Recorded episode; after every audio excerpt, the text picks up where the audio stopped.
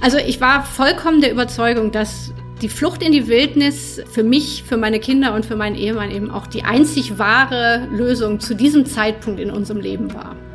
Ich glaube, dass es wirklich so ein bisschen der, der Drang nach Freiheit war und so eine, so eine Freiheit, die aber absolut ist. Und nichts in Deutschland hätte mir das jetzt bieten können bin ich wahnsinnig, dass ich mein schönes, gemütliches, sicheres Stadtzuhause aufgegeben habe und jetzt hier irgendwie mitten in der Wildnis mit Schlangen im Keller und Flughörnchen im Dachboden und Kojoten und Schwarzbären im Garten irgendwie mich fürchten muss. Legendäre Grenzgänger und leidenschaftliche Weltenwanderer nehmen uns mit auf ihre Streifzüge und bieten Einblicke in ferne Orte und faszinierende Kulturen. Mit offenen Augen ins Abenteuer. Das ist der Weltwach-Podcast mit Erik Lorenz.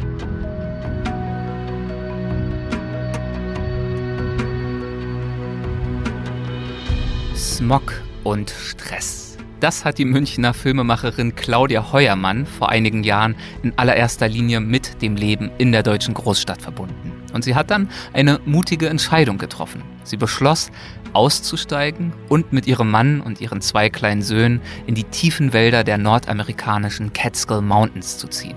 Habt ihr euch dann auch schon mal gefragt, wie es wohl wäre, abgeschieden in der Wildnis zu leben und komplett für euch selbst verantwortlich zu sein? Also ein Leben auf dem Land, verbunden sein mit der Natur, frei und nachhaltig produzieren und konsumieren? Also ich schätze mal, dass diesen Traum vermutlich viele von uns kennen, in der einen oder anderen Form, gerade auch in Zeiten von Social Distancing und dem ja allgemein wachsenden Wunsch, dem beengten Stadtleben zu entgehen. Claudia erzählt uns in dieser Folge ungeschönt und ehrlich, wie diese Vorstellung vom unabhängigen Selbstversorgerleben in der Realität aussieht. Also welche Herausforderungen sie zu meistern hatte und welche lebensverändernden Erkenntnisse sie in dieser Zeit gewonnen hat. Bevor es losgeht, noch ein kurzer Hinweis auf unseren Sponsor, der großzügigerweise mit dazu beiträgt, diese Folge hier zu ermöglichen, nämlich dem DB Mobil Podcast Unterwegs mit. Darin trifft Moderator Michel Abdullahi nach wie vor alle zwei Wochen spannende Gesprächspartner im Zug. Und ganz aktuell hat er sich mit Autorin und Moderatorin Sophie Passmann unterhalten. Sophie und Michel kennen sich schon viele Jahre aus ihrer Zeit als Poetry Slammer und dementsprechend ist es ein Wiedersehen zweier Freunde geworden und ein richtig entspanntes Gespräch. Das aber inhaltlich es wirklich in sich hat. Also Sophie erzählt zum Beispiel, warum sie Fotos von sich nicht mehr bearbeiten lässt, warum es ihr wichtig ist, politisch Farbe zu bekennen und warum ein gemeinsamer Umzug nach New York eine gute Idee wäre. Flitterwochen auf Hawaii inklusive. Dazu geht's noch um Clubhouse und Shitstorms, ums Gendern und Feminismus und um Revolution. Also das alles in der aktuellen Folge von Unterwegs mit und zwar wie immer auf Spotify, Apple Podcasts, Google Podcast, AudioNow und vielen anderen Podcast-Plattformen sowie auch im ICE-Portal der Deutschen Bahn. Informationen zum Podcast erhaltet ihr außerdem auf dbmobil.de slash podcasts. Und nun zu meinem Gespräch mit Claudia Heuermann. Viel Spaß damit. Da ist es wieder, dieses Geräusch. Ein kratzendes, schabendes Quietschen, als würde Metall zerrissen. Ich schaue auf den Wecker und sehe, dass es zwei Uhr morgens ist. Absolute Dunkelheit liegt über dem Land, dichte Wolken verdecken Mond und Sterne vollkommen. Plötzlich herrscht Grabesstille. Jetzt rascheln nicht einmal mehr die Blätter an den Bäumen. Die Kojoten in der Ferne sind verstummt, keine Eule ist zu hören. Doch dann kehrt das unheimliche Geräusch zurück, lauter diesmal und ausdauernder. Diese Passage stammt aus dem Buch Land oder Leben, wie unser Traum von einer Farm in der amerikanischen Wildnis endete. Und dieses Buch wiederum stammt von meinem heutigen Gast Claudia Heuermann. Hallo Claudia, herzlich willkommen. Schön, dass du da bist. Hallo Erik, äh, schön, dass ich bei dir sein darf. Würdest du uns mal äh, direkt in diese äh, Situation von damals mitnehmen, aus der du gerade vorgelesen hast? Wo bist du zu diesem Zeitpunkt gewesen und in welcher, ja, doch offenbar etwas unheimlichen Lage hast du dich dort wiedergefunden? Also, ich war in meinem Bett in einem alten, 200 Jahre alten Bauernhaus mitten im Wald in tiefster Wildnis und zwar in den Catskill Mountains in Nordamerika. Ähm, die Catskill Mountains sind etwa zweieinhalb Autostunden nördlich von New York City entfernt, sind aber wirklich Bilderbuchwildnis, wie man sie sich so äh, aus den abenteuerlichsten Filmen vorstellt. Da lag ich also in meinem Bett und hörte dieses wirklich unheimliche Geräusch und brauchte relativ lange, um herauszufinden, was es war. Es war nämlich ein Bär, ein Schwarzbär, der sich an unserem Hühnerhaus zu schaffen machte. Und damit nahm das Schicksal seinen Lauf, sage ich jetzt mal. ähm, wie habt ihr die Situation gelöst? Also hast, hast du den Bär an sich noch gesehen dann? In der Nacht, äh, die wirklich stockduster war, haben wir ihn nicht mehr gesehen. Ich habe, äh, wie man das so nach dem Lehrbuch macht, versucht, ihn mit äh, Pfannen und, und Stahl, Küchenutensilien zu vertreiben. Also ich stand auf der Terrasse, habe alles, was wir an, an Pfannen hatten, aufeinander gehauen, dass es also nur so töste und das verscheucht in der Regel jeden normalen Bären und hat es also auch mit diesem getan. Nichtsdestotrotz, als dann am Morgen ähm, das Tageslicht Einzug hielt, konnte ich sehen, dass er also, ich glaube, neun Hühner getötet hatte und ein paar davon ganz aufgefressen, zwei fehlten. Also es war ein richtiges Massaker, das der Bär veranstaltet hat und es war also wirklich brutal. Das ganze Hühnerhaus war zerlegt in, also als wäre es aus Papier in seine Einzelteile zerstückelt. Ähm, und dann, der, der, das gibt einem schon zu denken, denn hätte er gewollt, dieser Bär hätte wahrscheinlich auch unser Haus irgendwie in Stücke reißen können. Wahnsinn. Also die sind wirklich stark, die Tiere. Ja, da ist man wirklich direkt mehr oder weniger fast schon Auge in Auge mit dieser ja. äh, Wildnis, die ja auch im Untertitel deines Buches vorkommt. Ich habe ihn ja gerade vorgelesen. Es geht da also um einen, in Anführungszeichen, Traum von einer Farm in der amerikanischen Wildnis. Äh, wie kann ich mir denn die Wildnis dort vorstellen, dort in den Catskill Mountains? Also ich hole mal ein bisschen weiter aus. Und ja, zwar habe ich als Kind unheimlich gerne das Buch äh, Ruf der Wildnis von Jack London gelesen. Und da ist, da ist auch so ein bisschen der Traum von der nordamerikanischen Wildnis schon in meinen Kopf gepflanzt worden. Und der schmorte da eigentlich wirklich so die ganzen Jahre und Jahrzehnte. Und ich fand, als wir dann äh, letztendlich da in die Catskills kamen, es ist ein bisschen südlicher als Kanada natürlich und auch nicht direkt Alaska, aber die Wildnis da fand ich sah wirklich so aus, wie ich mir das immer vorgestellt hatte. Also endlose tiefe Wälder, so bis zum Horizont äh, bewachsen Hügel. Dann da, wo wir wohnten, war das große Ashokan-Reservoir, also ein riesengroßer See und Bäche. Also es war wirklich bilderbuchmäßig abenteuerlich. Ich habe mir auch zur Vorbereitung auf das Gespräch gerade nochmal oder beziehungsweise zur Einstimmung bei der Google-Bildersuche ein paar Eindrücke verschafft und äh, kann es bestätigen, also zumindest von diesem oberflächlichen Eindruck her, absolute Bilderbuchlandschaft und Bilderbuchwildnis. Wie abgeschieden habt ihr dort dann gelebt? Also es, wir, wir waren wirklich abgeschottet von Nachbarn. Also der nächste mhm. Nachbar war ein knapper Kilometer entfernt. Auf der anderen Seite gibt es schon Leute auch in der Umgebung. Also es waren andere Farmer so weiter um uns herum, Nachbarn, ein Kilometer, zwei Kilometer, vereinzelte Häuser und Höfe gab's überall. Also wir waren so etwa 20, 30 Kilometer von Woodstock ähm, entfernt. Okay. Und so kleine Dörfchen gibt es in, in der Umgebung auch dann überall hier und da. Gibt es noch äh, weitere wilde Tiere, mit denen man dort äh, rechnen muss?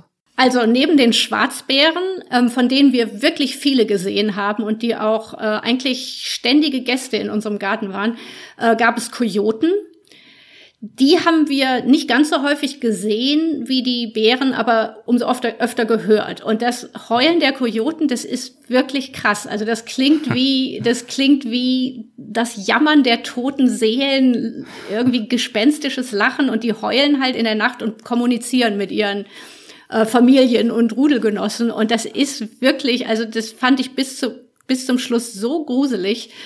Ähm, geht durch Mark und Bein. Es geht durch Mark und Bein, ganz genau. Mit den Kojoten hatten wir nicht ganz so viele Begegnungen wie mit den, ähm, wie mit den Bären. Und ich glaube, die Kojoten haben tatsächlich auch keine oder wenn nur ganz wenige unserer lebenden Hühner ähm, geschnappt, sondern haben eher die schon von anderen Tieren getöteten, die wir dann vergraben haben, wieder ausgebuddelt aber also waren schon auch im Garten unterwegs. Dann gab es auch Giftschlangen, nicht zu vergessen, die sich bei uns im äh, Keller eingenistet haben, eine zumindest. Und sonst so das übliche Waschbären und äh, Wiesel. Und dann gibt's so dieses in Amerika, das ist, glaube ich, in Deutschland gar nicht verbreitet, ein Tier, das heißt Fisher Cat. Das ist aber weder ein, hat nichts mit Fischen und auch nichts mit einer Katze zu tun, sondern gehört auch zur Wieselfamilie, ist aber viel größer. Also kleiner als ein Vielfraß, aber gehört so zu derselben Familie und ist auch äh, sehr hinter den Hühnern her gewesen immer. Okay, äh, wie sich dieses Zusammenleben mit all diesen Tieren gestaltet hat, also sowohl was diese Schreckenserlebnisse anbetrifft, eins haben wir gerade schon gehört, aber natürlich auch äh, die schönen Seiten dieses Zusammenlebens, denn darum ging es ja auch äh, dazu, kommen wir gleich noch. Zunächst würde mich aber dann doch nochmal interessieren, wie es überhaupt zu diesem Traum, ein Leben in der Wildnis, wie es dazu überhaupt kam. Du hast es ja gerade schon angefangen äh, zu erzählen dass der Ursprung sicherlich in diesen klassischen Büchern von Jack London äh, lag, der Ruf der Wildnis und Wolfsblut und was es da nicht alles gab. Was hat denn die Wildnis, wie er sie beschrieben hat, für dich so faszinierend gemacht? Warum Wildnis und warum speziell auch die amerikanische Wildnis für dich? Also ich glaube, dass es wirklich so ein bisschen der, der Drang nach Freiheit war und so eine, so eine Freiheit, die aber absolut ist. Und nichts in Deutschland hätte mir das jetzt bieten können. Also die, die mhm. nordamerikanische Wildnis war für mich wirklich schon immer so der Inbegriff von totaler Freiheit und totalem Wegsein und Ausbruch und dem Verlassen der eingefahrenen Bahnen.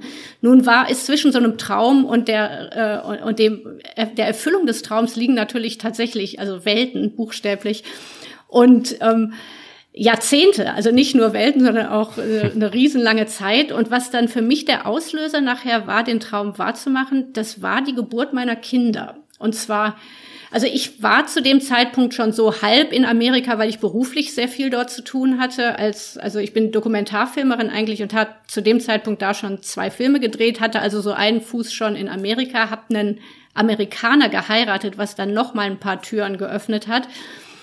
Und so kam es, dass diese Wildnis schon in greifbare Nähe gerückt war. Und dann, als ich ähm, Kinder bekommen habe, hatte ich so das Gefühl, dass ich diesen ganzen Giften und Unbillen der Zivilisation entkommen muss, mehr als je zuvor. Also da war nicht nur das Bedürfnis nach Freiheit ähm, da, sondern auch so das Bedürfnis von Flucht. Also ich musste irgendwie entfliehen. Es gab zu dem Zeitpunkt auch unheimlich viele Skandale, so Lebensmittelskandale und Bisphenol A im Plastik und, und Antibiotika im Fleisch und Dioxin in den Eiern und sowas alles. Und dann hatte ich diese kleinen Kinder und dachte, oh Gott, oh Gott, die Zivilisation ist irgendwie eine einzige äh, Giftbombe raus hier. Und die einzig wirklich logische Konsequenz war für mich zu dem Zeitpunkt, ich muss all mein Essen selbst produzieren. Ich muss also von vorne bis hinten äh, alles selber machen. Nur dann kann ich mir sicher sein, dass es auch giftfrei ist. Es ist irgendwie schon ein bisschen radikal gedacht, aber das haben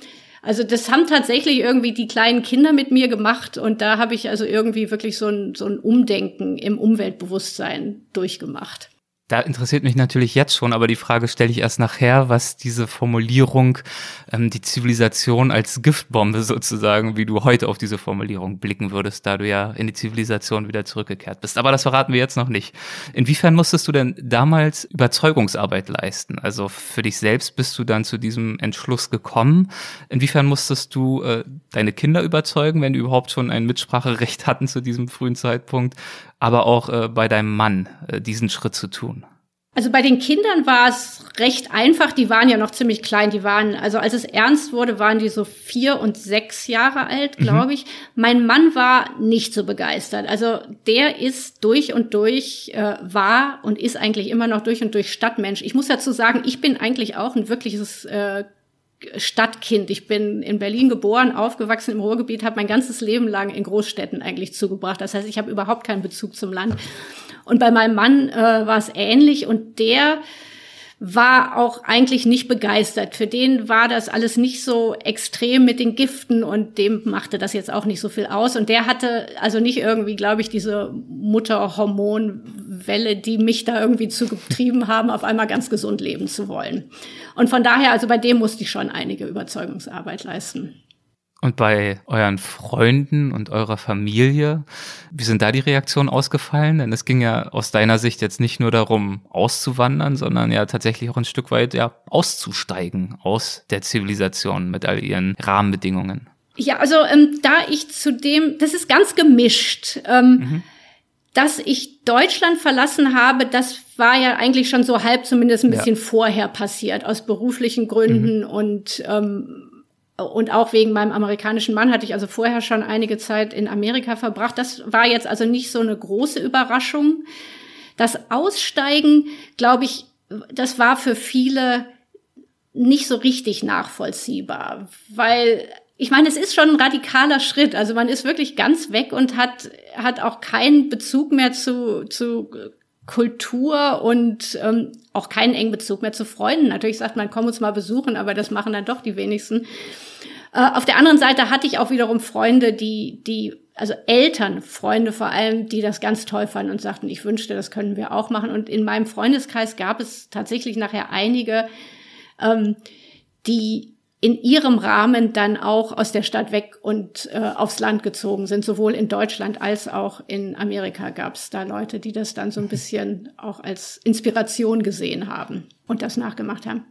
Wie habt ihr euch als Familie vorbereitet auf diesen Lebenswandel? Also zum Beispiel in Bezug auf Wissen und Fähigkeiten, die man ja nun auch braucht für so ein Selbstversorgerleben.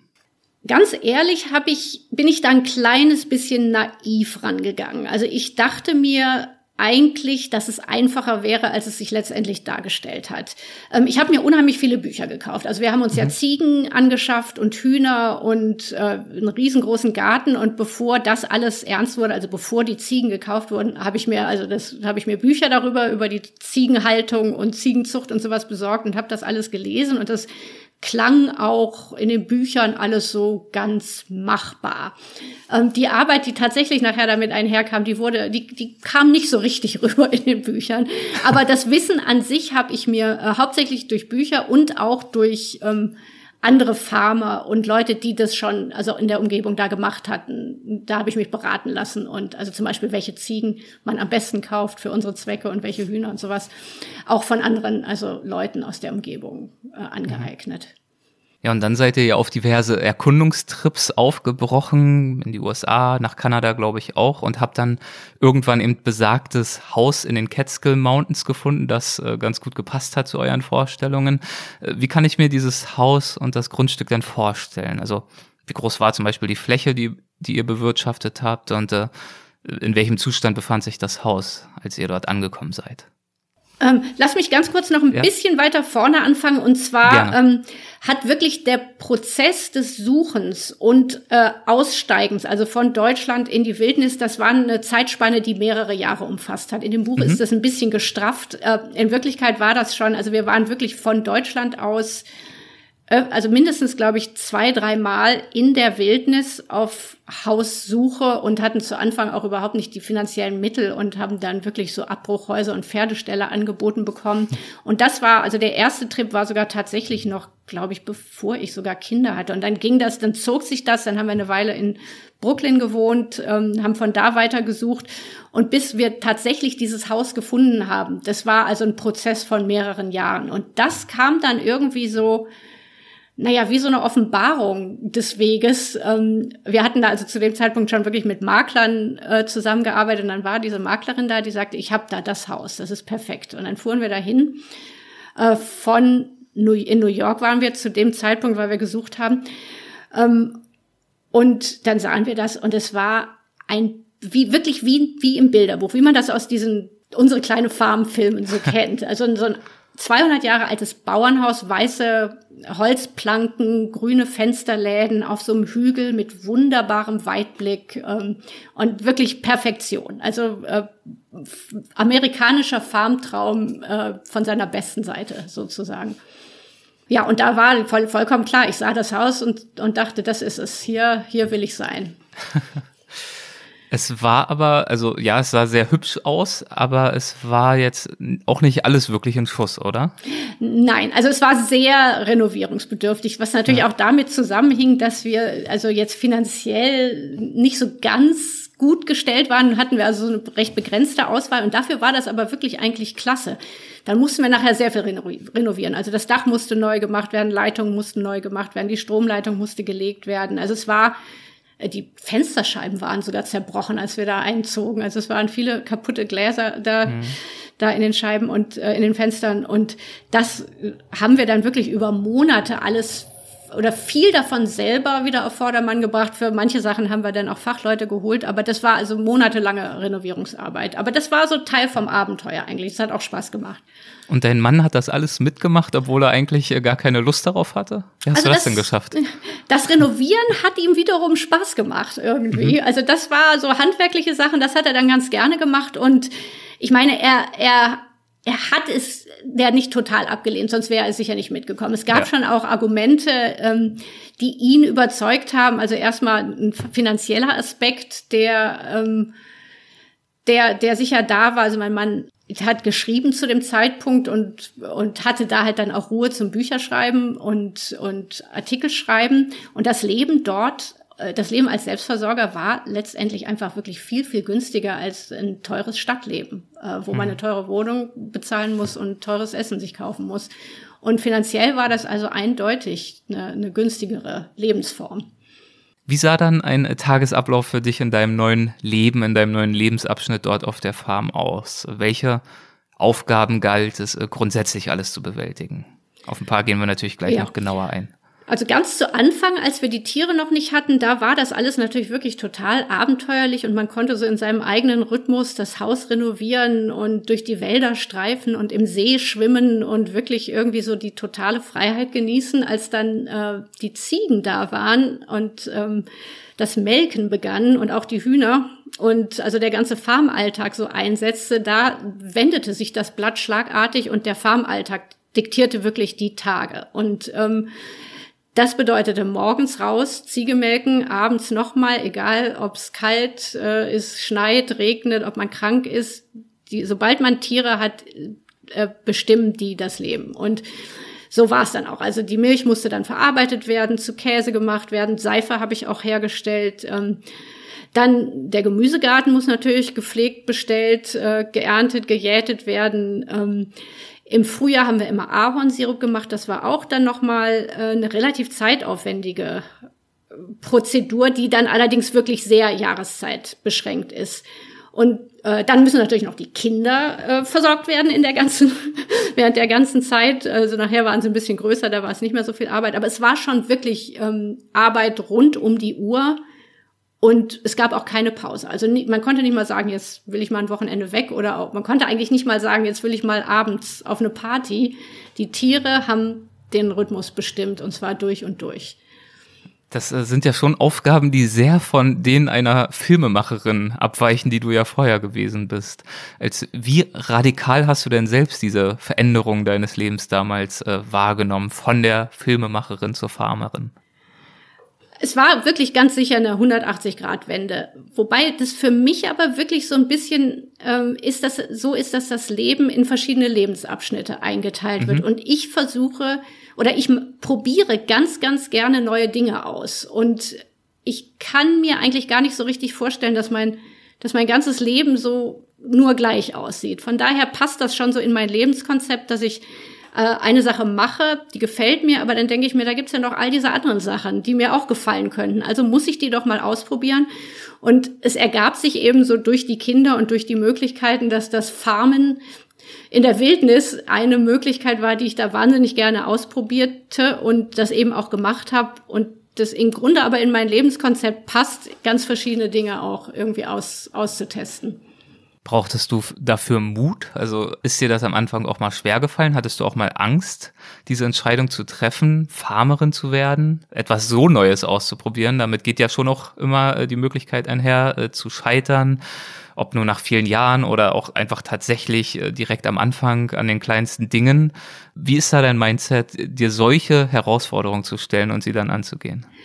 Also ich hatte eigentlich keine Angst und ich glaube, ich hatte auch keine Zweifel. Ich kann mich an keine Zweifel erinnern. Ich war wirklich so aufgeregt darüber und so, also freudig äh, erregt über diese über diese ganzen Aussichten und also abenteuerlichen Dinge, äh, die auf mich warteten und die mir widerfahren würden, dass ich wirklich Feuer und Flamme war. Und dazu kam eben, wie ich schon sagte, diese dieses Bedürfnis der Zivilisation zu entfliehen, um meinen Kindern ähm, ein, gesund, ein gesundes Umfeld zu bieten. Also das Bedürfnis war so stark, dass, also ich war vollkommen der Überzeugung, dass die Flucht in die Wildnis ähm, für mich, für meine Kinder und für meinen Ehemann eben auch das, die, die einzig wahre Lösung zu diesem Zeitpunkt in unserem Leben war. Denn eines deiner großen Ziele war ja, nachhaltig leben zu können, weit weg von all diesen Problemen und Herausforderungen der Zivilisation. Was gehörte denn damals für dich alles äh, grundsätzlich zu einem nachhaltig gelebten Leben dazu? Also das, der, die größte Motivation war eigentlich ähm, das gesunde Leben für mhm. meine Kinder hauptsächlich. Und damit kamen dann eigentlich so Schritt für Schritt die nachhaltigen Aspekte hinzu. Und zwar dadurch, dass wir, dass ich meine eigene Ziege gemolken habe, fiel schon mal irgendwie, fiel nicht nur die Transportwege für die Milch und die Kühlkosten weg, sondern auch die ganzen Verpackungen. Also es gab weder Milchtüten noch Joghurtbecher noch Käsepapiere noch Butterpapiere. All das fällt weg, wenn man es selbst produziert. Gleiches gilt natürlich auch fürs Gemüse. Da war auch dann Verpackungsmüll war weg und äh, Lagerung, Transport sparte man sich alles. Und von daher ist so eine Art der Eigenproduktion natürlich schon extrem nachhaltig, weil es ist wirklich sozusagen von der Pflanze in den Mund oder vom Tier in den Mund und da ist, da liegt nichts dazwischen. Haben sich zum Beispiel mit der Aufzucht der Tiere für dich auch neue Fragen ergeben, was so den Gebrauch von Tierprodukten anbetrifft? In der Tat. Also das ähm, ist auch sowas, was ich natürlich vorher oder was man theoretisch weiß. Zum Beispiel, dass wenn äh, ein Tier gemolken wird, egal ob Kuh oder Ziege, das geht ja nur, wenn es relativ regelmäßig auch Junge bekommt. Das ist ja bei mhm. jedem Säugetier dasselbe. Milch wird nur produziert, wenn Babys da sind. Das wiederum heißt, was macht man mit den Babys? Also die irgendwie ist bei den Kühen ja das Gleiche. Da werden jedes Jahr Kälber geboren. Wir waren dann auch in der Situation, dass wir jedes Jahr oder zumindest jedes zweite kleine Ziegenbabys hatten, die wir nicht behalten konnten. Und zu Anfang funktioniert es noch, irgendwelche Abnehmer zu finden, aber irgendwann müssen die dann geschlachtet werden. Und dann hat man also diese süße, kleine, flauschige Ziege, die man dann auch irgendwie selber aufgezogen hat und geknuddelt hat. Und irgendwann kommt der Tag, da muss die auf die Schlachtbank. Und das ist, also das habe ich als ultra hart empfunden und es ist mir so an die Nieren gegangen, dass ich letztendlich zum Vegetarier geworden bin, weil ich irgendwie diese, diesen Schlachtvorgang dermaßen brutal empfunden habe, dass, dass ich das nicht mit gutem Gewissen essen konnte, das Fleisch. Das gleiche galt auch für unsere Hähne zum Beispiel. Um fortwährend Eier zu bekommen, muss man halt immer wieder äh, auch die, die Hühner Eier legen lassen und, und um fortwährend Legehennen zu haben, muss man die Eier auch zum Teil ausbrüten, was bedeutet, dass eben die wohlbekannten Bruderküken plötzlich überall herumlaufen und was macht man mit denen? Man zieht sie eine Weile auf, aber dann muss, dann müssen sie auch geschlachtet werden, weil man kann ja nicht irgendwie 30 Hähne da bei sich rumlaufen haben, weil die sich auch alle gegenseitig umbringen am Ende. Zum Teil hatten die ja sogar Namen, wie zum Beispiel Hahn Otto.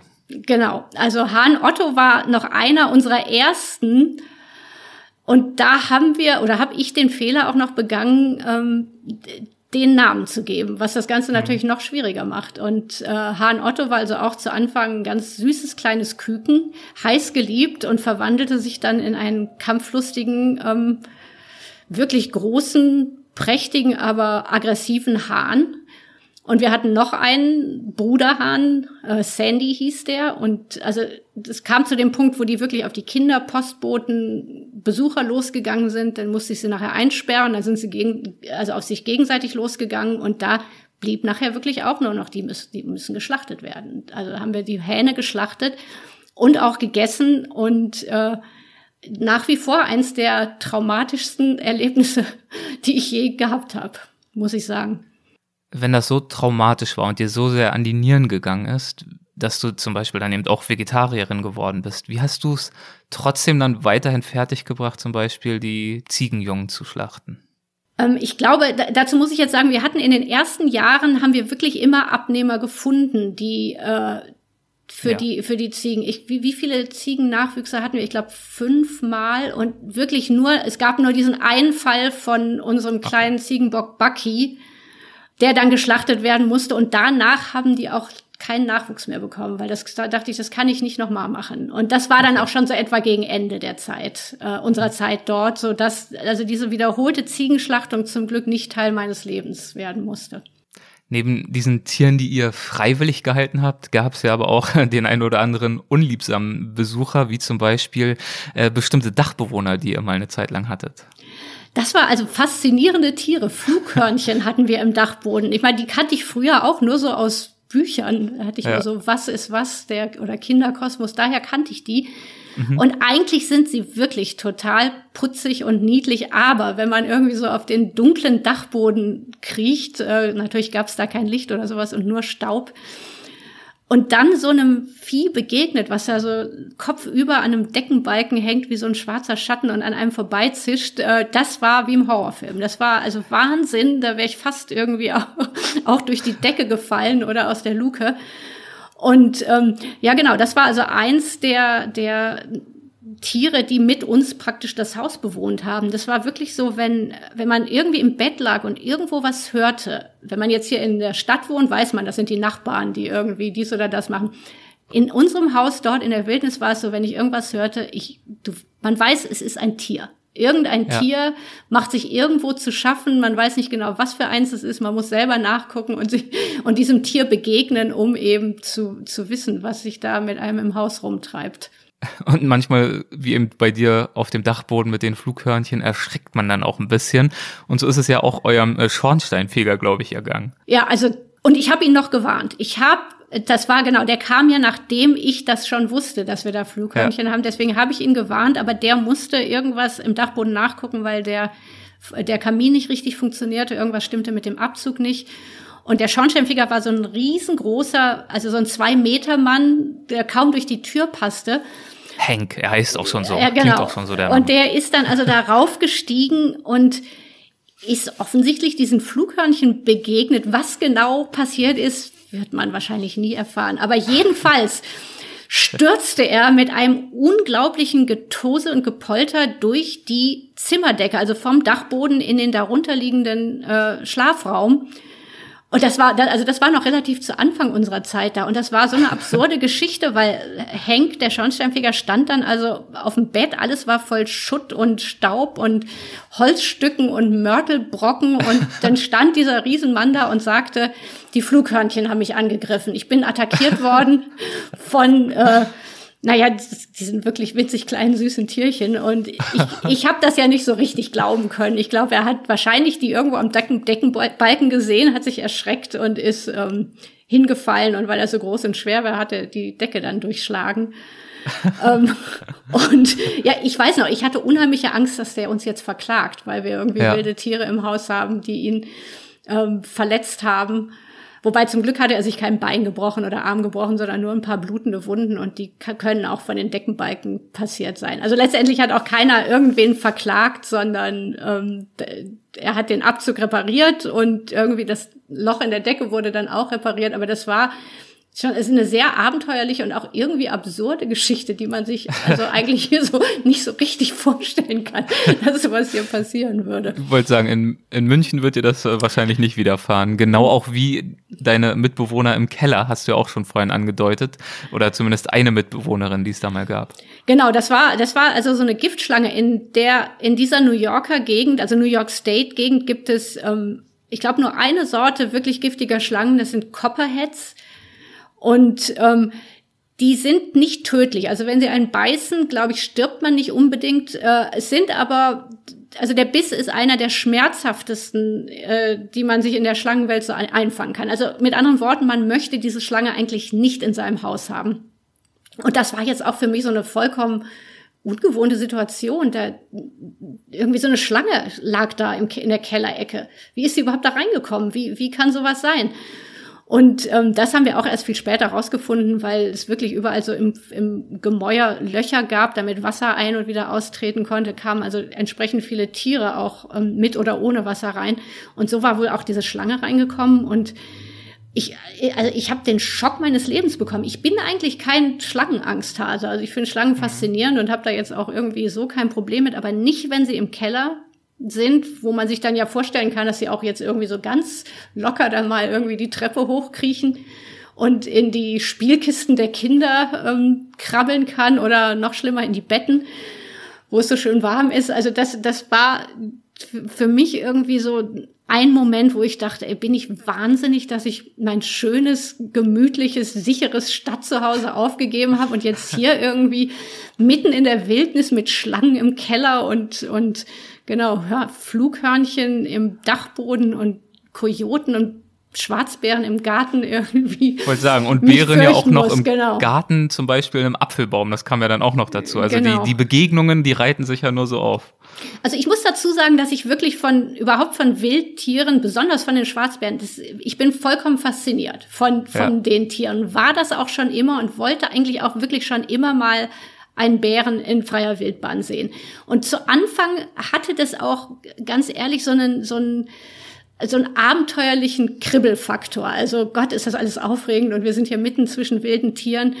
Und das hatte schon auch seinen Reiz, muss ich ganz ehrlich sagen. Und es reizte sich dann aber irgendwann auch so ein bisschen aus. Vor allem, als dann unsere Hühner gefressen wurden und man ähm, wirklich um, um das Leben seiner Tiere und sein eigenes fürchten musste. Da war der Kribbelfaktor dann so ein bisschen ausgereizt, würde ich sagen wir reizen das Tierthema hoffentlich nicht aus, aber eine letzte Tiergeschichte würde ich äh, super gern noch hören. Und zwar gab es mal eine äh, sehr, wie ich fand, äh, unterhaltsame Bärenbegegnung bei einem Campingausflug. Das war überhaupt die schrägste Geschichte von allen. Und zwar ähm, haben wir da einfach mal so ein bisschen, um von der Farm wegzukommen, und so ein paar, Ta paar Nächte, paar Tage auf so einem äh, nahegelegenen Campingplatz eingerichtet, damit die Kinder mhm. auch mal so ein bisschen zelten konnten. Und dann passierte eines Nachts, dass ich mich, dass es irgendwo im Gebüsch, Gebüsch raschelte. Ich drehte mich um und war wirklich, also so 30 Zentimeter entfernt, war dann diese typische helle Schwarzbärschnauze, der massige dunkle Kopf und da stand der mitten in der Dunkelheit mir direkt gegenüber und ich habe den Schreck meines Lebens bekommen und bin vor lauter äh, Panik irgendwie so hinten rübergefallen. Der Bär schlurfte so hinter mir her. Ich bin auf den Campingtisch gesprungen und habe gekreischt was das Zeug hielt. Und dann kam mein Mann dazu und wir haben unsere Küchensachen zerschlagen. Also es war, es hatte, jetzt im Nachhinein hat es eine unheimliche Komik. Es ist wirklich irgendwie ganz, äh, ganz absurd gewesen. Und wir haben es tatsächlich geschafft, diesen Bären ähm, zu vertreiben. Und der hat dann sich das nächste Opfer gesucht. Das war also so ein, so ein Camper, der mit einem Boot unterwegs war. Der Campingplatz lag an einem See und dieser andere mhm. Camper hatte seine ganzen Esssachen Bacon, Würstchen und sowas alles in seinem Kanu verstaut. Und das hat der Bär rausgefunden. Und dann ist er also äh, in das Boot gestiegen, hat da angefangen, sich gütlich zu tun, während der Besitzer versuchte, ihn mit einem Küchenmesser abzuwehren. Ganz schlechte Idee übrigens. Es ist aber keiner verletzt worden. Dennoch äh, löste sich das Boot und der Bär trieb in dem Boot dann so auf den See hinaus und saß da genüsslich denierend, ähm, fraß seinen Bacon, seine Würstchen, während die Leute kreischend am Ufer standen. Und letztendlich musste äh, die Polizei kommen, um den Bären und das Boot wieder ans Land zu holen, weil der Bär, also Bären können zwar schwimmen, aber der hatte überhaupt keine Lust dazu. Der saß da, war vollgefressen am Ende. Der war happy, der hatte seinen unerwarteten der, eigenen Campingausflug. Genau, und das war also ganz, war ganz abgedreht, die Geschichte. Aber ja, wir hatten okay. da, wir hatten dann erstmal genug vom Campen und sind also ganz schnell wieder auf unsere Farm gefahren, die sich auf einmal so sicher anfühlte im Vergleich zum, äh, im Vergleich zum Zelt mit schnüffelnden Bären drumherum, äh, dass wir dann, dass wir dann alle froh waren, wieder ein Dach über dem Kopf zu haben. Ja, also tierische Wegbegleiter waren zum Teil verantwortlich dafür, dass es seinen Reiz hatte, dort in der Wildnis zu sein, denn die Tierwelt gehört ja nun mal auch mit dazu zur Wildnis, nicht wahr? Aber es sind natürlich auch viele Herausforderungen damit einhergegangen. Und ganz ähnlich war es ja auch, ähm, was den zum Beispiel Gemüseanbau anbetraf. Der war natürlich ja auch sehr, sehr wichtig für euch als Selbstversorger. Auch dort gab es ja definitiv die eine oder andere Zwickmühle, wie zum Beispiel die Frage, wie man das Gemüse effektiv vor Schädlingen schützen kann, ohne direkt irgendwie die Chemiekeule rauszuholen.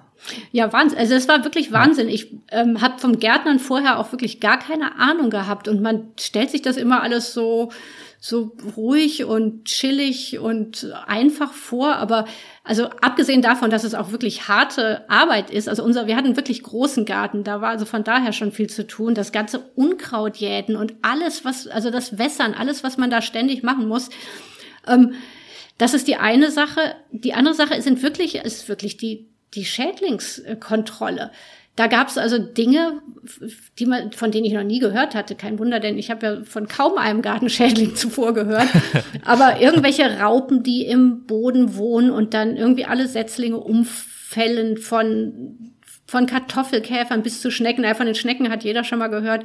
Aber es gibt wirklich Plagen, die einem die ganze Ernte ruinieren können. Und das, das hat man zwar schon mal so gehört, aber wenn man das dann wirklich mal selbst erlebt, dass man da Stunden und, und Tage und Wochen in das Aussäen, in die Groß, in die Pflege, ins Großziehen steckt und dann kommt irgend so eine fiese Made und frisst einem das alles weg oder, oder, oder wirklich fällt die Stämmchen von den Setzlingen alle um dann ist das also so frustrierend, wie man es sich kaum vorstellen kann. Also ich ja. konnte mir das vorher nicht vorstellen. Und dann bekommt wirklich so, also man bekommt auch einen ganz anderen Blick auf die Landwirtschaft. Also ich habe jetzt eine Hochachtung und einen Respekt vor der Landwirtschaft, die ich mir nie hätte vorstellen können vorher. Also was da für eine Arbeit und was da auch für Rückschläge mit einhergehen können und, und also wie essentiell das ja letztendlich eigentlich auch ist.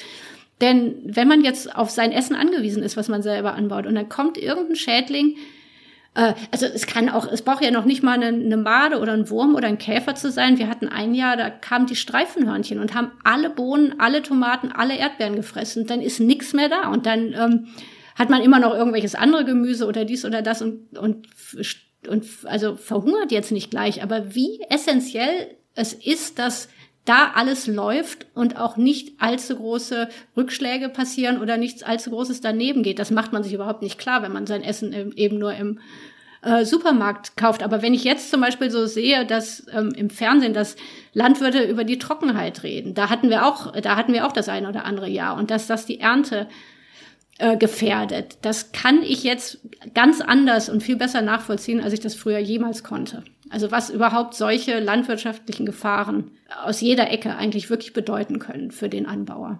Und wahrscheinlich gehst du heute auch ganz anders in den Supermarkt, oder? Wenn du dort in, an der Gemüsetheke stehst und dir ganz gemütlich die Dinge einsammelst, hast du wahrscheinlich jetzt auch ein ganz anderes Bewusstsein, was da zum Teil alles dahinter steckt. Auch wenn das natürlich im Zweifel in Deutschland äh, oftmals eher industriell angebaut ist. Ja, also auf jeden Fall. Auch zum Beispiel, als ich das erste Mal, nachdem wir wieder zurück waren, Eier oder Milch gekauft habe ich sehe das jetzt mit vollkommen anderen Augen. Also wenn ich einen Liter Milch in der Hand habe, dann sehe ich jetzt irgendwie ein ganzes Universum dahinter, was mhm. früher überhaupt nicht der Fall war.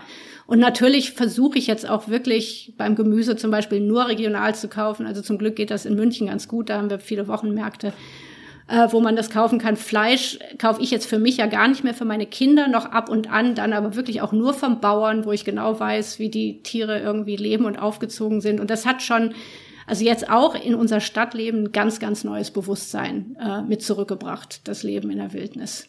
Und als du dieses Leben geführt hast in der Wildnis, hast du da bei all diesen Mühen nicht auch mal zwischendurch einfach gedacht, mein Gott, ich, ich habe keinen Bock, ich fahre jetzt einfach in den Supermarkt und äh, kaufe da mal ordentlich ein? Äh, das habe ich tatsächlich mehr als einmal gedacht. Das habe ich, das habe ich wirklich ähm, sehr, sehr, sehr häufig gedacht. Schon, schon als ich irgendwie das erste Mal die Ziege gemolken habe und das so wahnsinnig schwer war. Also das, das ja, war wie, wie war das denn? Wie war die Erfahrung? Also ich weiß nur, in Australien habe ich mich da auch mal dran versucht, Ziegen, Kühe, alles und äh, ich war nicht sehr erfolgreich. Also ich fand das unheimlich schwer. Ich habe dann gewusst, wie es geht. Es hat auch funktioniert, ja. aber mir ist das wirklich auch in, bis zuletzt unheimlich auf die Arme gegangen und ich habe irgendwie Sehenscheidenentzündung gehabt bis zum zuletzt, ich habe mich da nie richtig dran gewöhnen können, an diese Bewegung und dann, ähm, also dadurch, dass es auch immer wieder passiert und also zweimal am Tag, ist es wirklich so eine, so eine Routine, die einem, also mir zumindest nachher auch so ein bisschen auf die Nerven ging. Und dann kam noch dazu, dass der, der, dass die Ziegen jetzt auch nicht immer willig waren. Also bei meinem allerersten Mal war es so, dass, äh, dass ich den Eimer nach mühevoller Arbeit, nach einer halben Stunde oder so fast voll hatte und alles sah gut aus und ich war glücklich und dann trat die Ziege zu und trat, also weiß ich nicht, ob sie nach, ne, nach mir treten wollte oder ob sie eine Fliege geärgert hat, aber die trat in meine Richtung und landete dann mit ihrem, mit ihrem kotbeschmierten Huf in meinem Milcheimer. Und damit war die ganze Arbeit äh, der letzten halben Stunde natürlich dahin. Die Milch wurde braun und war also von da an ungenießbar. Und das war also so einer der extremsten Momente, wo ich mir dachte, warum mache ich das? Warum genau mache ich das? Also warum gehe ich jetzt nicht einfach in den Supermarkt und kaufe mir eine Tüte Milch, dann könnte ich mir das alles sparen. Letztendlich natürlich jetzt im Nachhinein möchte ich das alles überhaupt nicht missen, weil es war irgendwie eine essentielle Erfahrung und ich habe wirklich mehr gelernt als in meinem ganzen Leben zuvor äh, während dieser Farmjahre und, äh, und habe Erfahrungen machen dürfen und, und existenzielle Dinge ja auch gelernt, die ich, glaube ich, sonst überhaupt so nie in der Theorie hätte mitnehmen können. viel frische Luft, gesundes und selbst angepflanztes oder auch äh, regionales, gezogenes, unbehandeltes Essen. Ihr habt euch ja wirklich einfach sehr, sehr gut ernährt. Welche Auswirkungen hatte dieses Leben denn auf eure Gesundheit? Denn das war ja, hast du vorhin gesagt, einer der ursprünglichen Gedanken, eines der Ziele, dort überhaupt hinzuziehen und dieses Leben zu führen. Gesundheit, ein gesundes Leben. Also ich glaube, für meine Kinder letztendlich war das schon genau wie geplant. Also die haben das ganze unbelastete Essen ge gegessen und die unbelastete Milch getrunken und haben natürlich irgendwie ihre Kindheit in den wilden Wäldern verbracht mit Toben, Spielen, Planschen und hatten nonstop gute Luft. Also das war äh, Mission eindeutig erfüllt in dieser Beziehung. Für mich selber hat sich das jetzt ein bisschen anders dargestellt, weil ähm, also das Landleben dreckig, staubig, äh, brutal und, und grausam sozusagen. Also ich habe schon, ich habe wirklich so eine Pharmalunge da mitgenommen äh, von dem ganzen Staub, den das mit sich bringt und dann Pathogene, die man aufwirbelt. Vogelgrippe gab es in einem Jahr in den USA, da musste man dann irgendwie auch wieder auf der Hut sein. Dann, äh, ach, da jetzt komme ich zu meinem einem meiner Lieblingsthemen. Auf dem Land, äh, wir hatten Zecken, wir hatten Unmengen von Zecken, äh, die irgendwie durch die Steinmauern und Holzhaufen da irgendwie Einzug hielten, denn da wiederum lebten jetzt die ganzen kleinen Tiere und Hörnchen und Kaninchen. Und die waren voller Zecken und wir hatten so viele Zecken, dass, dass die teilweise bei uns wirklich so im Türrahmen saßen und, wow. und darauf warteten, dass jemand da irgendwie die abstreifte. Das war wirklich ganz krass. Und die hatten auch, also ich glaube, in, in dem Hudson Valley in der Region haben bis zu 50 Prozent auch den Borreliose-Erreger in sich. Also wow. da musste man wirklich aufpassen. Und wir hatten dann im, so im Laufe der Jahre auch unheimlich viele Bekannte, die äh, an der Borreliose erkrankten oder äh, sogar chronische Beschwerden dann letztendlich auch hatten. Und das entwickelte sich dann so ein bisschen zu einer zu so einer Paranoia bei mir auch. Weil also je, noch jetzt, wenn ich irgendwo so einen schwarzen Punkt sehe auf, auf der Haut von irgendwem, gucke ich sofort, hat der Beine, ist, könnte das eine Zecke sein. Also mhm. das war wirklich krass. Wir sind ganz, wir sind glücklicherweise durch die Jahre gekommen, ohne dass jemand krank wurde, was wahrscheinlich wirklich mit diesen peniblen Zeckenchecks zu tun hat, die ich wirklich wie so eine Besessene da auch immer an den Kindern ausgeführt habe. Und es wurde geguckt und gesucht und bloß nichts übersehen und ähm, von daher sind wir da ganz gut durchge durchgekommen. Ähm, dann könnte ich noch erwähnen die Pflanze Poison Ivy, was jetzt auch mhm. noch so ein, äh, eine Gesundheitsgefährdung war. Und ähm, also das ist eine Giftpflanze, die heißt, glaube ich, in Deutsch Giftsumach oder sowas. Also okay. die, die wächst hier eigentlich nicht, ähm, äh, außer in botanischen Gärten und hat hier auch irgendwie so einen Namen irgend so ein Gift. Also es ist nicht, nicht zu verwechseln mit Efeu, obwohl Ivy ja ähm, Efeu heißt.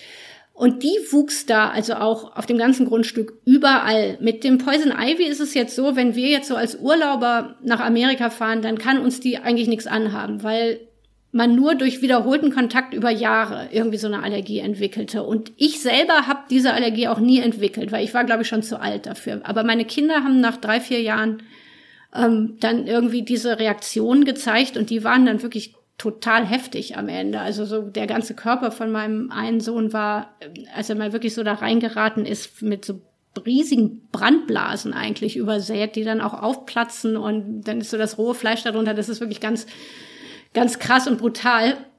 Und das war auch, so gegen Ende nachher so ein Grund, der also das gesunde Leben doch ein wenig eingeschränkt hat.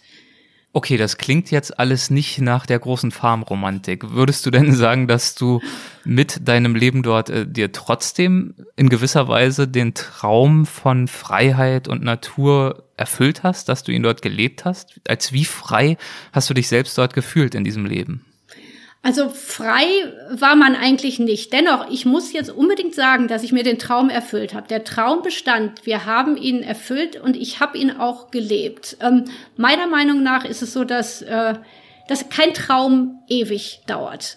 Wie ich, wie ich ja vorher schon gesagt habe, für mich ist das Leben so in verschiedene Abschnitte geteilt und dieser Abschnitt hatte seine Zeit und zu der Zeit oder während der Zeit war, war es auch ein Traum, den wir gelebt haben, von dem es dann aber eben ein Erwachen gab. Und das Erwachen führte zum nächsten Traum. Und der nächste Traum fand dann irgendwie wieder in der Stadt ähm, statt statt. Und äh, dennoch war diese Erfahrung und dieser das Leben dieses Traumes für mich eine der tollsten Erfahrungen, also auch von, von dem, was ich gelernt habe und erleben durfte. Äh, es war es eins der tollsten Dinge, die ich in meinem Leben durchgemacht habe. Würdest du aber sagen, dass du dieses Bewusstsein auch schon hattest, während du da warst? Oder ist es vielleicht auch ein Stück weit so, dass du jetzt im Rückblick all das, was gut war, was lehrreich war, äh, zu schätzen weißt, äh, viel mehr als im Moment und dass im jeweiligen Moment doch dann eher die äh, Widrigkeiten die Oberhand hatten? Ich, ich glaube, die Frage kann man gar nicht so ganz, ganz klar beantworten. Also ganz sicher war es so, dass ähm, die romantische, idyllische Vorstellung vom Landleben, die ich schon auch gehabt habe, die hat sich einfach so nicht als Wahrheit oder als Wirklichkeit herausgestellt. Das war einfach eine Erkenntnis, dass das Leben nicht so war, wie äh, ich mir das vorgestellt hatte. Das macht aber nicht gleich den ganzen Traum zunichte. Eigentlich im Gegenteil. Also man macht ein Abenteuer oder eine Erfahrung durch, die einfach nur anders ist, als wie man es sich vorgestellt hat. Es gab tatsächlich ja auch unheimlich viele schöne Momente. Also es war nicht so romantisch und idyllisch, wie ich gedacht hatte. Dafür war es aber viel abenteuerlicher und viel lehrreicher und irgendwie viel existenzieller als ich gedacht hatte. Und ähm, was ich zum Beispiel auch vorher nicht so richtig mit einkalkuliert hatte, ist, dass man, dass die Zeit vergeht und man nie an irgendwie einer Situation festhalten kann und dass alles sich ändert, dass wir uns ändern. Die Kinder haben sich geändert, die fanden das zu Anfang ganz toll und nachher wurden sie zu Teenagern und dann fanden die das totlangweilig auf dem Land und wollten da weg. Und genauso haben wir uns als Erwachsene auch geändert und haben vielleicht gemerkt, dass wir doch andere Bedürfnisse haben oder dass sich die Bedürfnisse mit der Zeit sogar auch ändern und ähm, man zu dem einen Zeitpunkt das eine machen will und dann vielleicht fünf oder zehn Jahre später was anderes machen will oder was anderes braucht, genauso wie es bei den Kindern letztendlich auch war, so dass so dass die die Antwort relativ komplex ist und und sich die Dinge mit der Zeit auch einfach ändern. Sowohl die Situation als auch das, was man selber braucht und möchte oder will oder träumt oder sich wünscht eben.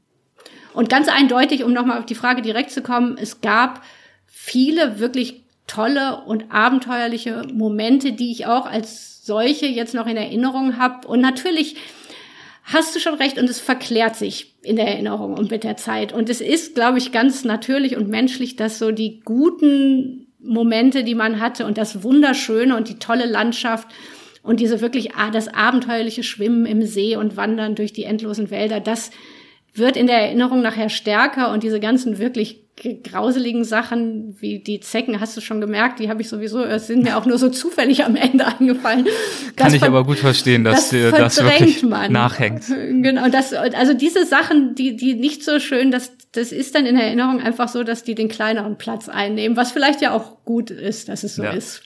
Okay, und äh, man kriegt ja jetzt schon äh, so ein Gefühl, wie all das dann so Stück für Stück äh, zu der Entscheidung geführt hat, das Farmleben doch wieder zu verlassen. Also angefangen von dieser sehr nachvollziehbaren Zeckenphobie, die nächtlichen Bärenbesuche und so weiter und so fort. Dann die Tatsache, dass man sich natürlich über die Jahre hinweg sowieso verändert als Mensch, als Familie und so weiter und so fort.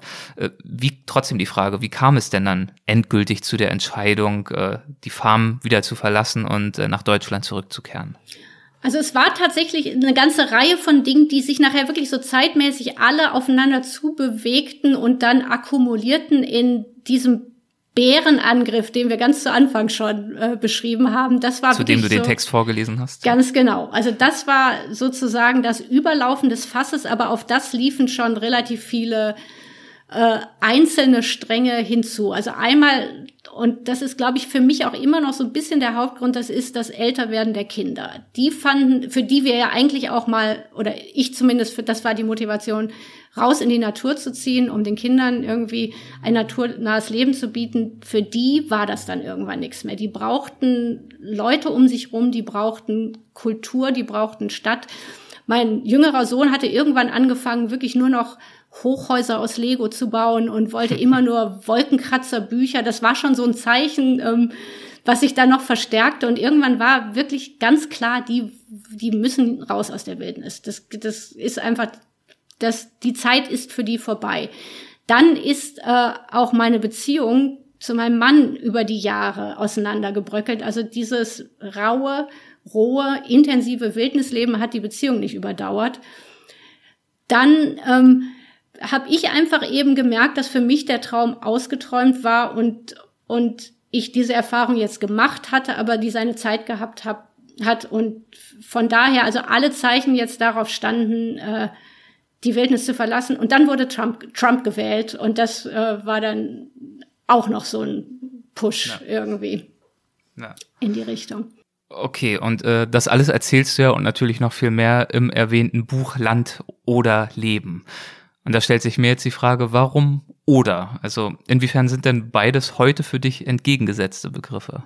Also jetzt äh, lebe ich ja wirklich tatsächlich hier wieder mitten in der Großstadt, mhm. äh, eigentlich fast ein bisschen zu städtisch. Schon träume ich wieder von, von einer kleinen Farm in der Wildnis, weil jetzt ist hier wirklich Stadt, Stadt pur um uns rum. Und ähm, also der, der Titel ist jetzt natürlich so ein bisschen äh, geliehen an dem äh, Landleben, was ja. irgendwie eigentlich für die meisten Leute zusammengehört und diese positiven Assoziationen weckt. Und für mich war so ein bisschen ähm, das Motiv dieses Titels, dass ich das so auseinandernehme und eben trenne und nicht notwendigerweise Landleben mit dieser positiven, idyllischen Assoziation zusammentue, sondern zum Nachdenken da mal bringe, Moment, ist das überhaupt immer so toll oder kann es, ist es nicht, hat es nicht zwei Seiten? Wenn ich jetzt selbst diese Fantasie hätte aus, also Landleben, genau dieser Begriff, da schwingt ja schon sehr viel mit, auch von dieser doch auch Verklärung. Wenn ich die gleiche Faszination hätte am, an der Vorstellung, jetzt mal in die Wildnis zu gehen für ein paar Jahre, wie du sie am Anfang gehabt hast, was würdest du mir sagen? Würdest du mich warnen oder motivieren und anspornen oder was wäre deine Botschaft an mich? Also ich, ähm, ich glaube, es es ist einfach ratsam, sich wirklich, also alle möglichen Gesichtspunkte anzuschauen und in Erwägung zu ziehen. Und was ich an mir festgestellt habe, man tendiert ja immer so ein bisschen dazu, so auch den, die, die, die Träume zu ver verklären im Sinne von, oh, Abenteuer, alles ganz toll. Das war schon damals so, als ich das Buch gelesen habe von, von Jack London oder all diese Geschichten. Man, man filtert sich selbst so diese, dieses tolle Abenteuer raus, was natürlich ganz super ist, wenn man auf seinem eigenen Sofa sitzt und, ähm, und das im Gemütlichen lesen kann, ohne den einen Schritt weiter zu gehen und sich vorzustellen, kann man vielleicht auch gar nicht sich vorstellen, was das denn tatsächlich dann bedeutet, wenn man irgendwie äh, ohne Essen oder in der Kälte oder abgeschnitten von der Zivilisation im Winter ist. Vielleicht ist das Abenteuer plötzlich nicht mehr ganz so attraktiv, ja? Ja, vielleicht kann man, vielleicht muss man das aber wirklich auch gemacht haben, um sich das wirklich vorstellen zu können. Ja. Ähm, das glaube ich wirklich. Deswegen, also mein Rat wäre auch nach wie vor an jeden, wenn das ein, ein Traum ist, machen, machen und träumen, also Träume verwirklichen. Man soll seine Träume leben, finde ich. Und, und man macht dann halt auch irgendwie die Erfahrung, dass es vielleicht anders ist als der Traum und äh, man erwacht vielleicht von einem Traum. Aber das ist ja eigentlich Teil des Lebens auch oder auch ein wichtiger Teil des Lebens. Also für mich würde nach wie vor gelten, ich möchte das alles machen, was ich, worauf ich neugierig bin und, und was ich mir vorstellen könnte. Und wenn sich das dann als anders herausgestellt, dann habe ich es trotzdem probiert. Das ist mir lieber, als jetzt ähm, gar nichts zu probieren, aus Furcht, dass es vielleicht nicht so toll sein könnte, wie ich es mir vorstelle. Überraschungen gibt's immer, aber das macht das Leben ja auch irgendwie lebenswert lebenswert und äh, überraschend und eben auch lehrreich. Du hast ja vorhin genau. schon mehrfach angedeutet, dass du in dieser Zeit auch so unwahrscheinlich viel gelernt hast, so viele intensive Momente hattest, äh, die dein Leben ja bis ans Lebenende bereichern werden. Ähm, genau. was hast du denn gelernt? Was sind die Erkenntnisse, die du für dich aus diesem Lebensabschnitt äh, mitbringen konntest? Also erstmal habe ich natürlich einfach unheimlich viel über Landwirtschaft gewählt, äh, gelernt, ja. über die Tierhaltung, übers Melken, über die, also diese ganz praktischen Dinge wie äh, Käseherstellung, Seifenherstellung, äh, Gemüseanbau, Hühnerhaltung, wie man Ahornsirup macht, finde ich immer noch total faszinierend. Dann ähm, aber auch so ganz eben existenzielle Sachen. Man, man weiß das Leben und Überleben so ein bisschen besser zu schätzen, wenn man weiß, wie viel Arbeit man eigentlich investieren muss, um überleben zu können. Was man, was ich jetzt hier im Stadtleben, da geht man in den Supermarkt, kauft für ein paar Cent irgendwie sein Essen und man verliert so ein bisschen das Bewusstsein, was eigentlich das Überleben bedeutet. Also, dass das nochmal wirklich so richtig hervorgeholt und in mein Bewusstsein gepflanzt wurde, da bin ich wirklich dankbar für. Dann, was wir noch gelernt haben, ist wirklich so, was es bedeutet, mit der Natur zusammen zu sein und wie, wie wichtig es eigentlich ist, dass wir uns bemühen, mit der Natur zusammen zu wirken und, äh, und eben sie nicht schlecht zu behandeln. Also wie, wie, wie wichtig das für unser Überleben ist, eigentlich äh, mit der Natur zusammenzuwirken. Eine Sache, die ich auch noch gelernt habe, neben der Tatsache, dass man sich auf den Kreislauf der Natur einlassen muss und mit ihm zusammenwirken muss, ist die Weisheit der Tiere schätzen zu lernen. Und zwar ist das mhm. eine Sache, die ich früher eigentlich nie so richtig bedacht habe, sage ich mal, oder über die ich nicht mal nachgedacht habe, aber durch dieses enge Zusammenleben mit den Tieren für die lange Zeit und, und dadurch, dass man wirklich jeden Tag mit denen zusammen war, habe ich wirklich festgestellt, dass wir die Tiere eigentlich oder viele Tiere häufig unterschätzen und, und auch ihre Fähigkeiten und das hat mir auch nochmal ein ganz neues Bewusstsein eigentlich für Tiere und für unser Zusammenleben mit Tieren eigentlich verschafft über die Zeit und, und hat mich überhaupt gelehrt, dass wir häufig andere Lebewesen unterschätzen. Und ähm, das hat, glaube ich, ein bisschen damit zu tun, dass wir doch sehr so selbstsüchtig und auf unseren eigenen Vorteil bedacht sind. Und ich hoffe, dass das auch eine Sache ist, die ich mitgenommen und gelernt habe, da wieder so ein bisschen rauszutreten aus diesem Verschlag, der eigentlich nur an uns Menschen denkt und da mich wieder zu öffnen und zu sagen, warte mal, es gibt auch noch andere äh, Lebensformen und Lebewesen und was haben wir eigentlich für ein Recht, äh, alles uns untertan zu machen und alles in, in Schachteln zu zwängen, die vielleicht für uns gut sind, denken wir, wissen wir ja noch nicht mal. Ja. Und, und was gibt uns das Recht, eben uns die Natur unterzuordnen, uns Tiere unterzuordnen, zu bestimmen, wann dürfen die leben, wann dürfen die sterben. Und das, das war wirklich auch nochmal eine ganz interessante Einsicht, die ich mitgenommen habe. Die Weisheit der Tiere, das ist ja auch eine schöne Formulierung, könnte fast schon wieder das nächste Buch sein. Ähm, Gab es ein bestimmtes Tier oder eine bestimmte Fähigkeit eines Tieres, die dich in dieser Hinsicht besonders beeindruckt hat oder dieses Bewusstsein zumindest besonders nachhaltig in dir geweckt hat? Also ich ich habe wirklich meine Hühner total geliebt. Und es gibt ja wirklich auch so Studien, die zeigen, dass kleine Küken schon zählen können. Und ich will jetzt die Tiere gar nicht vermenschlichen oder sowas. Tiere mhm. sind Tiere und Nutztiere sind Nutztiere. Aber wir sehen, oder ich auch vorher, habe hab so Hühner ja wirklich eher so als äh, nackte Brocken im Supermarkt gesehen. Und was da wirklich aber für ein, für ein Tier mit Vokabular und, und Angewohnheiten und Persönlichkeit hintersteckt, das ähm, habe ich wirklich jetzt in der Zeit auch erst erlebt. Und ich finde, also Hühner haben wirklich was ganz, also was ganz, Weisheit ist nicht das richtige Wort. Also man, man kann es auch nicht richtig vergleichen. Es ist einfach eine andere Spezies. Aber die wiederum äh, hat ja auch irgendwie ihre Gefühle, ihre Werte, ihre Persönlichkeiten und ähm, was fällt uns ein, einfach zu sagen, wir sind jetzt wertvoller als die und können die einfach so schlachten, wann es uns passt. Ich meine, natürlich ist das auch wieder, das ist wieder ein ganz großes anderes Thema, denn natürlich Raubtiere fressen auch Hühner oder andere Tiere, um sich zu ernähren und natürlich spricht nichts dagegen, dass wir das auch tun. Aber es geht darum, wie wir das tun und ähm, mit welcher Selbstverständlichkeit man jetzt äh, sich solche, also andere Lebensformen, das sind jetzt nicht nur die Hühner, auch, auch, also ich denke jetzt an die Massentierhaltung, aber eben auch Pflanzen und Monokulturen. Wie, wie können wir uns das Recht nehmen, das alles so aufzubauen oder zu gestalten, dass es ja wirklich viel Schaden anrichtet. Und ein äh, funktionierendes Ökosystem, wo Raubtiere andere Tiere jagen, ist meistens ja, oder eigentlich sollte es, ist es im Idealfall immer so ausgerichtet, dass eine Balance gehalten wird. Und wir Menschen haben es wirklich geschafft, diese Balance total aus der Bahn zu werfen. Und das ist mir da auch nochmal wirklich bewusst geworden und ist mir aufgefallen, ähm, dass das uns auch von von anderen Raubtieren unterscheidet, die in der Regel, wenn das Ökosystem ausgeglichen ist, eben dazu beitragen, eine Balance zu halten. Ja, das ist äh, ein sehr wichtiger und ein sehr starker Punkt. Also mir ist es auch so gegangen äh, auf dieser Farm in Australien, auf der ich einige Monate verbracht habe, auf in mehreren Jahren immer wieder zurückgekehrt bin.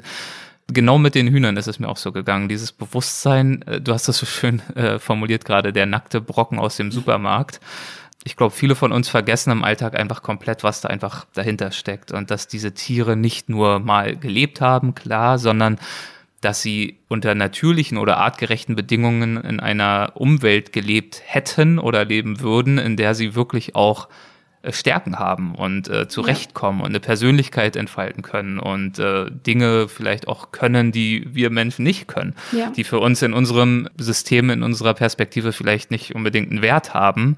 Aber das ist eben genau diese, diese egoistische Sichtweise, die wir uns eben äh, angeschafft haben und dann zu verstehen, dass im natürlichen Lauf der Dinge, und da muss man ja jetzt nicht nur von Nutztieren wie Hühnern sprechen, sondern kann man ja auch von irgendwelchen Käfern an Bäumen und an irgendwelchen andere, an irgendwelche anderen Tiere denken. Wenn wir davon sprechen, glaube ich, hat es dir wahrscheinlich wirklich einfach sehr viel geholfen, über die Nutztiere hinaus äh, dieses Bewusstsein zu entwickeln, wieder ganz neu. So ist mein Eindruck und so ist auch mein Eindruck über das Buch gewesen.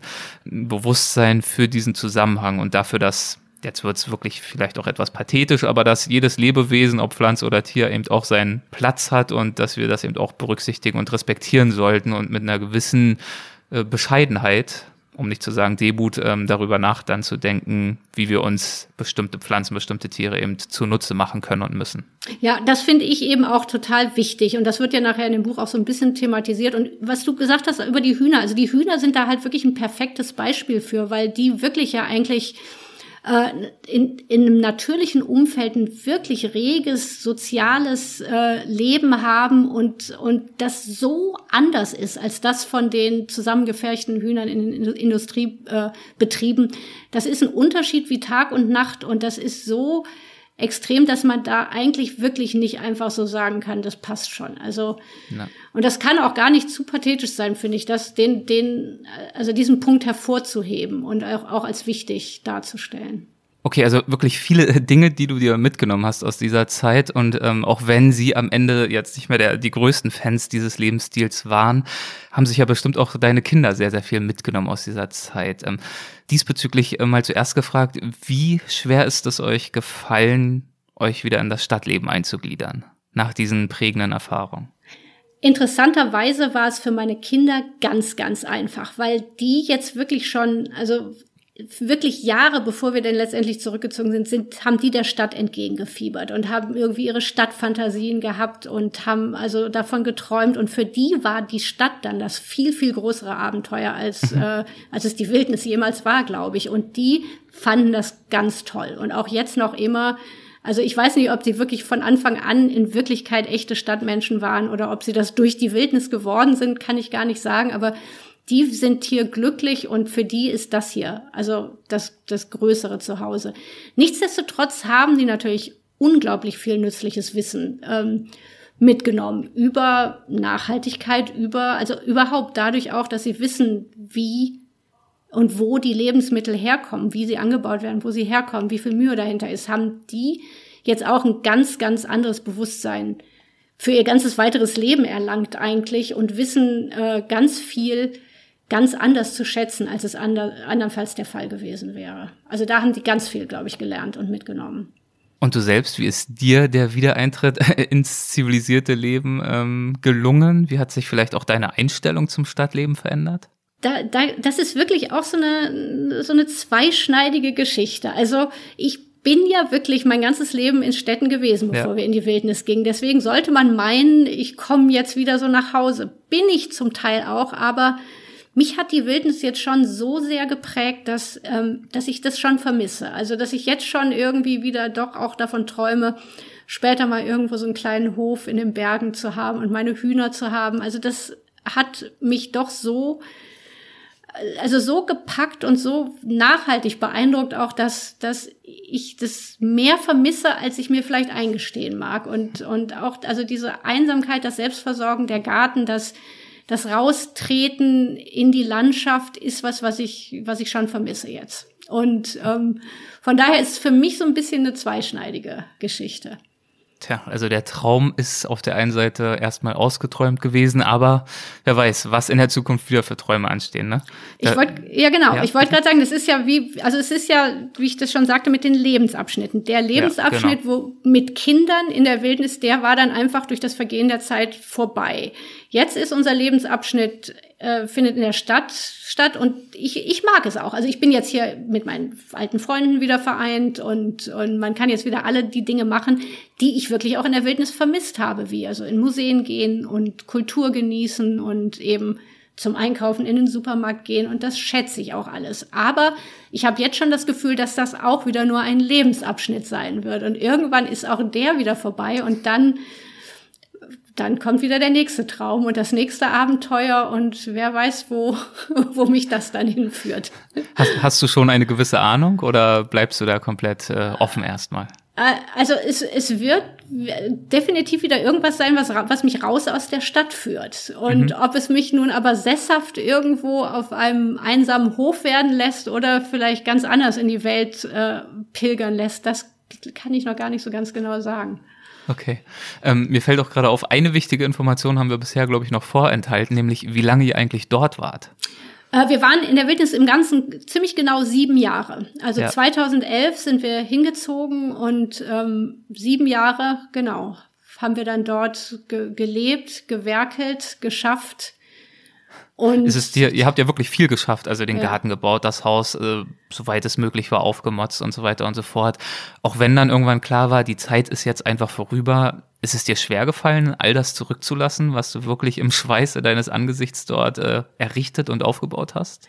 Ja, also obwohl, obwohl ich schon ein bisschen euphorisch dann auch über das nächste Abenteuer, also das Wegziehen ja. war, war das, war das schon schwierig. Also ich habe wirklich bitterlich geweint, ähm, als ich die Ziegen dann in ihr neues Zuhause brachte. Ich habe bitterlich geweint, als ich irgendwie die Hühner äh, zu meiner Freundin Jenna brachte. Und es war also ich habe, da habe ich wirklich gezweifelt und habe mich auch umgeguckt und habe irgendwie diese tolle Landschaft und doch unser tolles Haus angeschaut und gedacht, bin ich denn wahnsinnig? Das haben wir uns jetzt über so viele Jahre hier aufgebaut und und will ich das wirklich alles jetzt einfach so wieder hinter mir lassen? Aber das war dann auch wieder so ein Moment, da konnte man nicht äh, untätig verharren und die Mühlen gingen dann also schon und die Kinder mussten, wollten weg, mussten weg und unsere Beziehung war eben auch nicht mehr äh, intakt und das, das, das nahm dann einfach so seinen Lauf. Aber da habe ich schon also viele Tränen vergossen und auch häufig tiefste Zweifel gehabt, ähm, was der nächste Schritt sein sollte.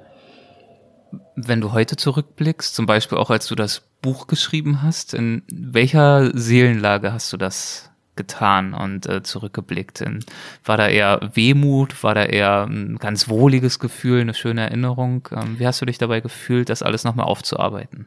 Das war, das war wirklich so ein Prozess. Also erstmal wollte ich, also die Idee zum Buch kam, weil ich wirklich dachte, jetzt muss doch mal jemand aufschreiben, was sonst nie jemand aufschreibt, über diese ganzen unromantischen Überraschungen, die da so auf dem Land auf einem warten, weil ich immer den Eindruck hatte, dass so die, also viele Bücher oder auch die Zeitschriften, die man liest, die stellen das doch immer alles so als die Lösung von allem da und alles ist immer schön und nett und idyllisch. Und da hatte ich wirklich so das Bedürfnis, mal ein bisschen das Bild zurechtzurücken. Das war mein erster Gedanke. Dann war es aber so, dass ich beim Schreiben auch schon so ein bisschen gemerkt habe, dass ich jetzt so ein bisschen so meine meine Wehmut ähm, und meinen Abschied da reinpacken musste. Und tatsächlich gab es ja mehrere Versionen. Und ich glaube, die erste Version des Buches, die war noch viel trauriger und ähm, schmerzvoller als denn letztendlich die letzte Version, was aber dann auch so ein Prozess war. Also je öfter ich das überarbeitet habe, desto mehr Abstand gewann ich von äh, unserer Zeit dort und desto mehr konnte ich dann auch viele Sachen so mit ein bisschen Humor und Ironie betrachten, was dem Buch natürlich gut getan hat, ähm, denn wer will schon so eine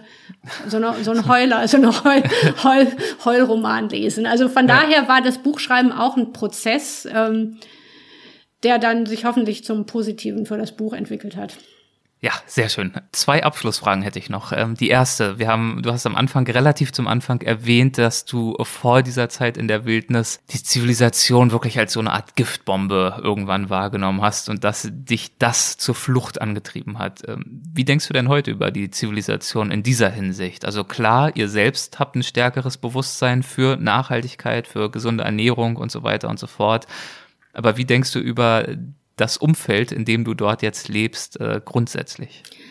Es ist natürlich kaum weniger giftig, als es früher war. Das muss man jetzt mal einfach so sagen. Also es ist nicht so, dass ich jetzt ähm, wundersamerweise alles geändert hat in der Zivilisation, alles gut ist.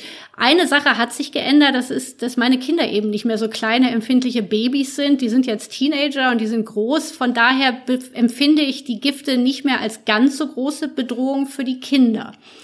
Mhm. Ähm, für mich selber oder für uns insgesamt muss ich natürlich erkennen, dass das alles immer noch so da ist. Und das haben wir halt jetzt natürlich ein bisschen äh, mit durch das, was wir gelernt haben, ähm, wird das beeinflusst insofern, als dass wir jetzt bewusster leben, also unsere Sachen bewusster einkaufen, überhaupt ein nachhaltigeres Leben führen und auf unsere Weise eben immer noch versuchen, die Gifte zu reduzieren, so gut so gut es halt geht. Also wir haben kein Auto, wir fahren Fahrrad.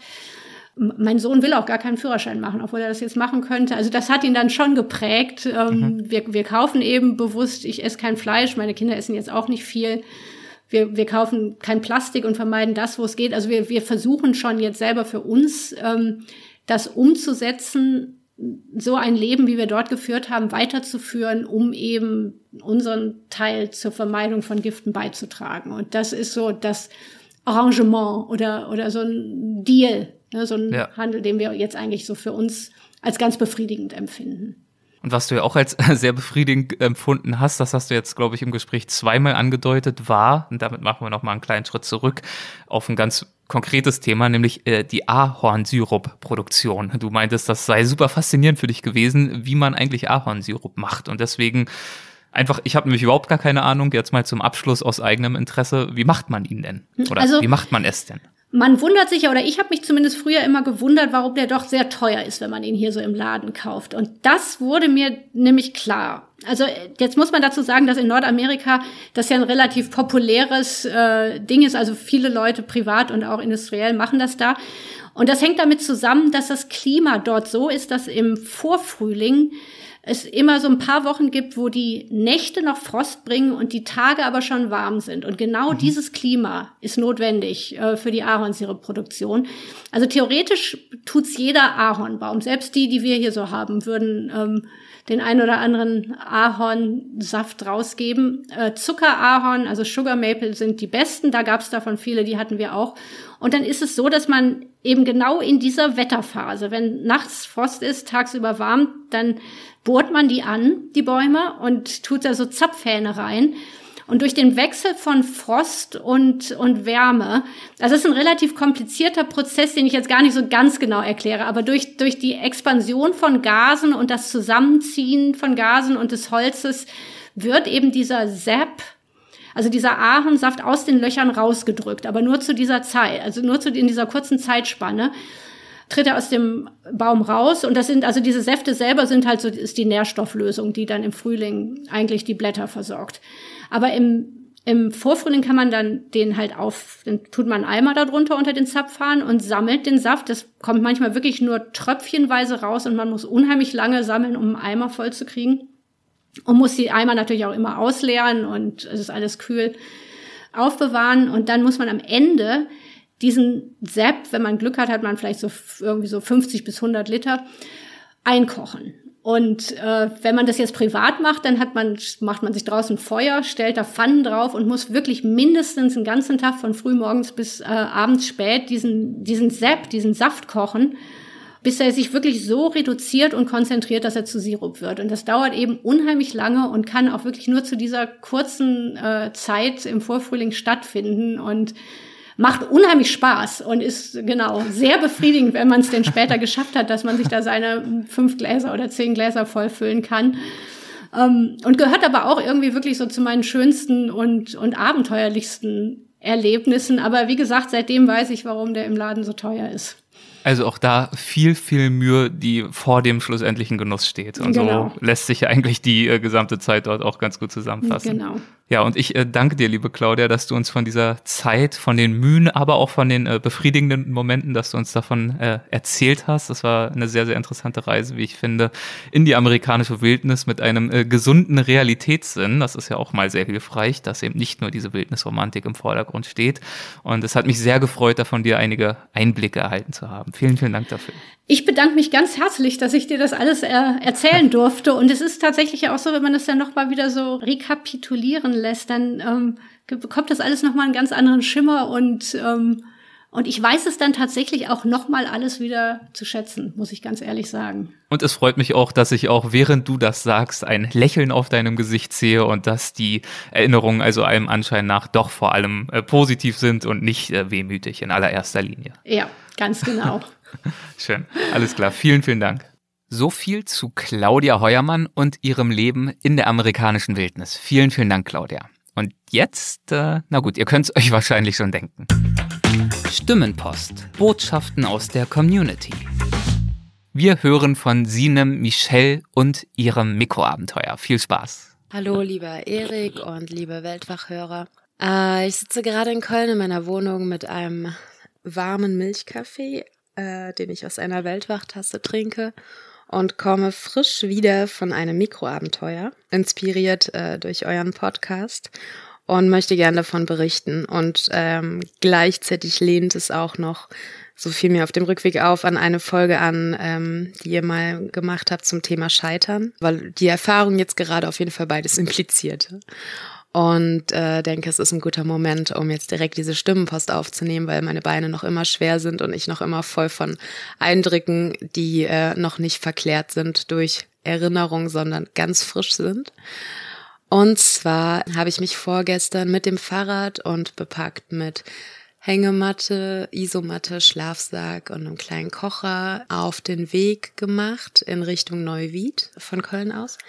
Ähm, habe die erste Nacht bei Freunden in einem alten Kloster übernachtet, äh, in der alten Kapelle und bin dann gestern im Sonnenschein den Rhein weiter lang gefahren, genau in Richtung Neuwied, beziehungsweise nach Neuwied und hatte dort vor, das erste Mal alleine in der Hängematte draußen im Wald zu schlafen und habe mir da einen Ort rausgesucht. Das ist ein altes Schloss, auf dem ich als Teenager ein paar Mal übernachten durfte.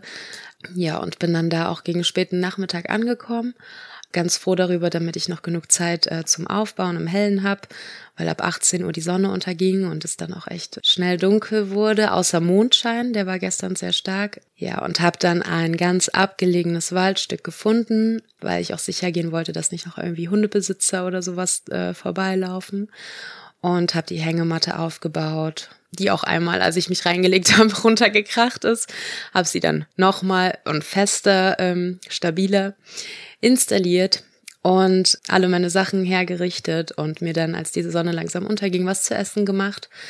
Und ja, es auch genossen, dass die Dunkelheit kam, die Sterne ein bisschen sichtbarer wurden und fand es auch schön, dass der Mond heller strahlte, weil jetzt, glaube ich, demnächst Vollmond ist. In jedem Falle ähm, habe ich dann ein Buch ausgepackt von Rielke, den ich gerade gerne lese, beziehungsweise der viel über Einsamkeit in seinen Briefen geschrieben hat. Äh, sehr, sehr schöne Worte über Einsamkeit und dachte, dass das der ideale Spot und Zeitpunkt ist, um mich dem ganz in Ruhe hinzugeben. Und habe dann aber schnell gemerkt, dass ich gar nicht so einsam bin dort, beziehungsweise alleine. Erstmal raschelte es neben mir unter den Blättern und es kam ein großer Frosch hervor, der sich so ganz gemächlich seinen Weg bahnte. Das fand ich noch ganz süß. Und dann habe ich aber gemerkt, dass der Wald immer lebendiger wurde oder seine Bewohner. Es hat überall um mich herum geraschelt. Es waren Pfoten zu hören auf dem auf den Wegen. Und ich habe mit der Stirnlampe irgendwie nur wie so ein verschrecktes Tier hin und her geguckt, ähm, weil ich nicht mehr nur ein Lebewesen lokalisieren konnte in irgendeiner Richtung, sondern gefühlt von allen Seiten was kam und äh, konnte mich auf das Buch gar nicht mehr konzentrieren und mir auch in dem Moment nicht mehr vorstellen, leider in dieser Hängematte zu übernachten, die zwei Meter vom Boden entfernt ist, weil ich einfach echt Angst bekommen habe und äh, habe dann noch so ein bisschen hin und her geschaut und überlegt, was mache ich denn jetzt, weil sich das Gefühl des Scheiterns auf jeden Fall nicht gut anfühlte und ich das ja eigentlich durchziehen wollte. Ja, aber ich habe dann auf meinen Instinkt gehört und der hat ganz klar gesagt, hau hier ab und auch noch ein lieber Mensch, den ich äh, am Telefon hatte, der meinte, ähm, hör auf dein Gefühl. Und dann habe ich schweren Herzens alles wieder eingepackt im Dunkeln, die Hängematte abgemacht und so weiter und das Fahrrad gepackt und aus diesem abgeschiedenen Waldstück rausgeschoben und ähm, bin dann noch mal eine Stunde durch den dunklen Wald geradelt super viel Adrenalin im Körper, super aufmerksam. Die Wege waren halt auch Wanderwege, also jetzt keine Fahrradwege. Und dann habe ich einen großen Hirsch entdeckt und mehrere Rehe haben den Weg passiert. Und dann bin ich erst an einem Hochstand vorbeigeradelt, habe mich draufgelegt, also auf den Hochstand und dachte, hm, ob ich mir vielleicht hier vorstellen kann, eine Nacht zu schlafen. Aber die Angst war doch sehr groß und ich hatte irgendwie das Bedürfnis, äh, noch ein bisschen weiter raus aus dem Wald zu fahren. Wobei die Stimmung mystisch wurde. Also auf meinem Fahrrad habe ich mich sehr sicher gefühlt. Der Sternenhimmel war wunderschön, die schwarzen Tannen irgendwie. Aber es waren auch immer noch echt viele Tiere unterwegs. Also ich habe schon gemerkt, aus welchem Grund ich gerade irgendwie einen Weg da raussuche. Ähm, und habe dann am Ende eine Schutzhütte gefunden. Die war auf einem Berg, circa zwei, drei Kilometer vom Rhein entfernt. Also ich konnte den Rhein in weiter Ferne sehen. Das hat mir irgendwie ein Gefühl von Sicherheit vermittelt und habe dann dort eine Schutzhütte gefunden, so eine Holzhütte und gemerkt, okay, hier ist es jetzt. Hier kann ich gut übernachten und habe dann mein Bettchen wieder aufgebaut und mir in Ruhe einen Tee gekocht und das ein bisschen verdaut, was in den letzten Stunden passiert ist. Und ja, ich weiß gar nicht, ob ich das erzählt hatte. Eigentlich war der Antrieb, zu dem aus diesem Waldstück rauszugehen, dass ich halt zwischenzeitlich gegoogelt habe, was es für Tiere eigentlich in Neuwied im Wald gibt.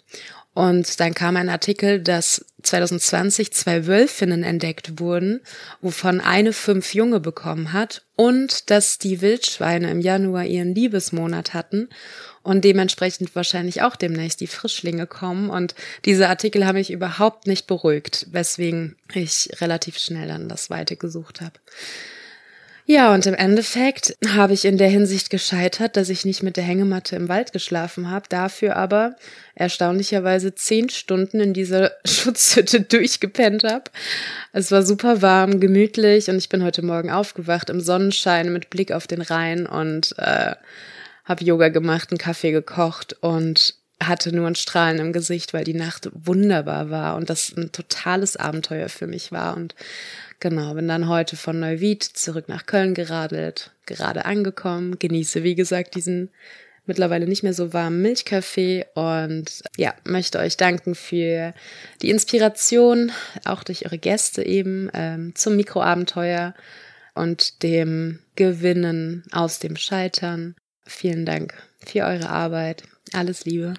Ich danke dir. So rum ist es richtig. Also vielen Dank für diesen Bericht. Ich habe richtig mitgefiebert und hatte zum Schluss auch ein breites Lächeln im Gesicht.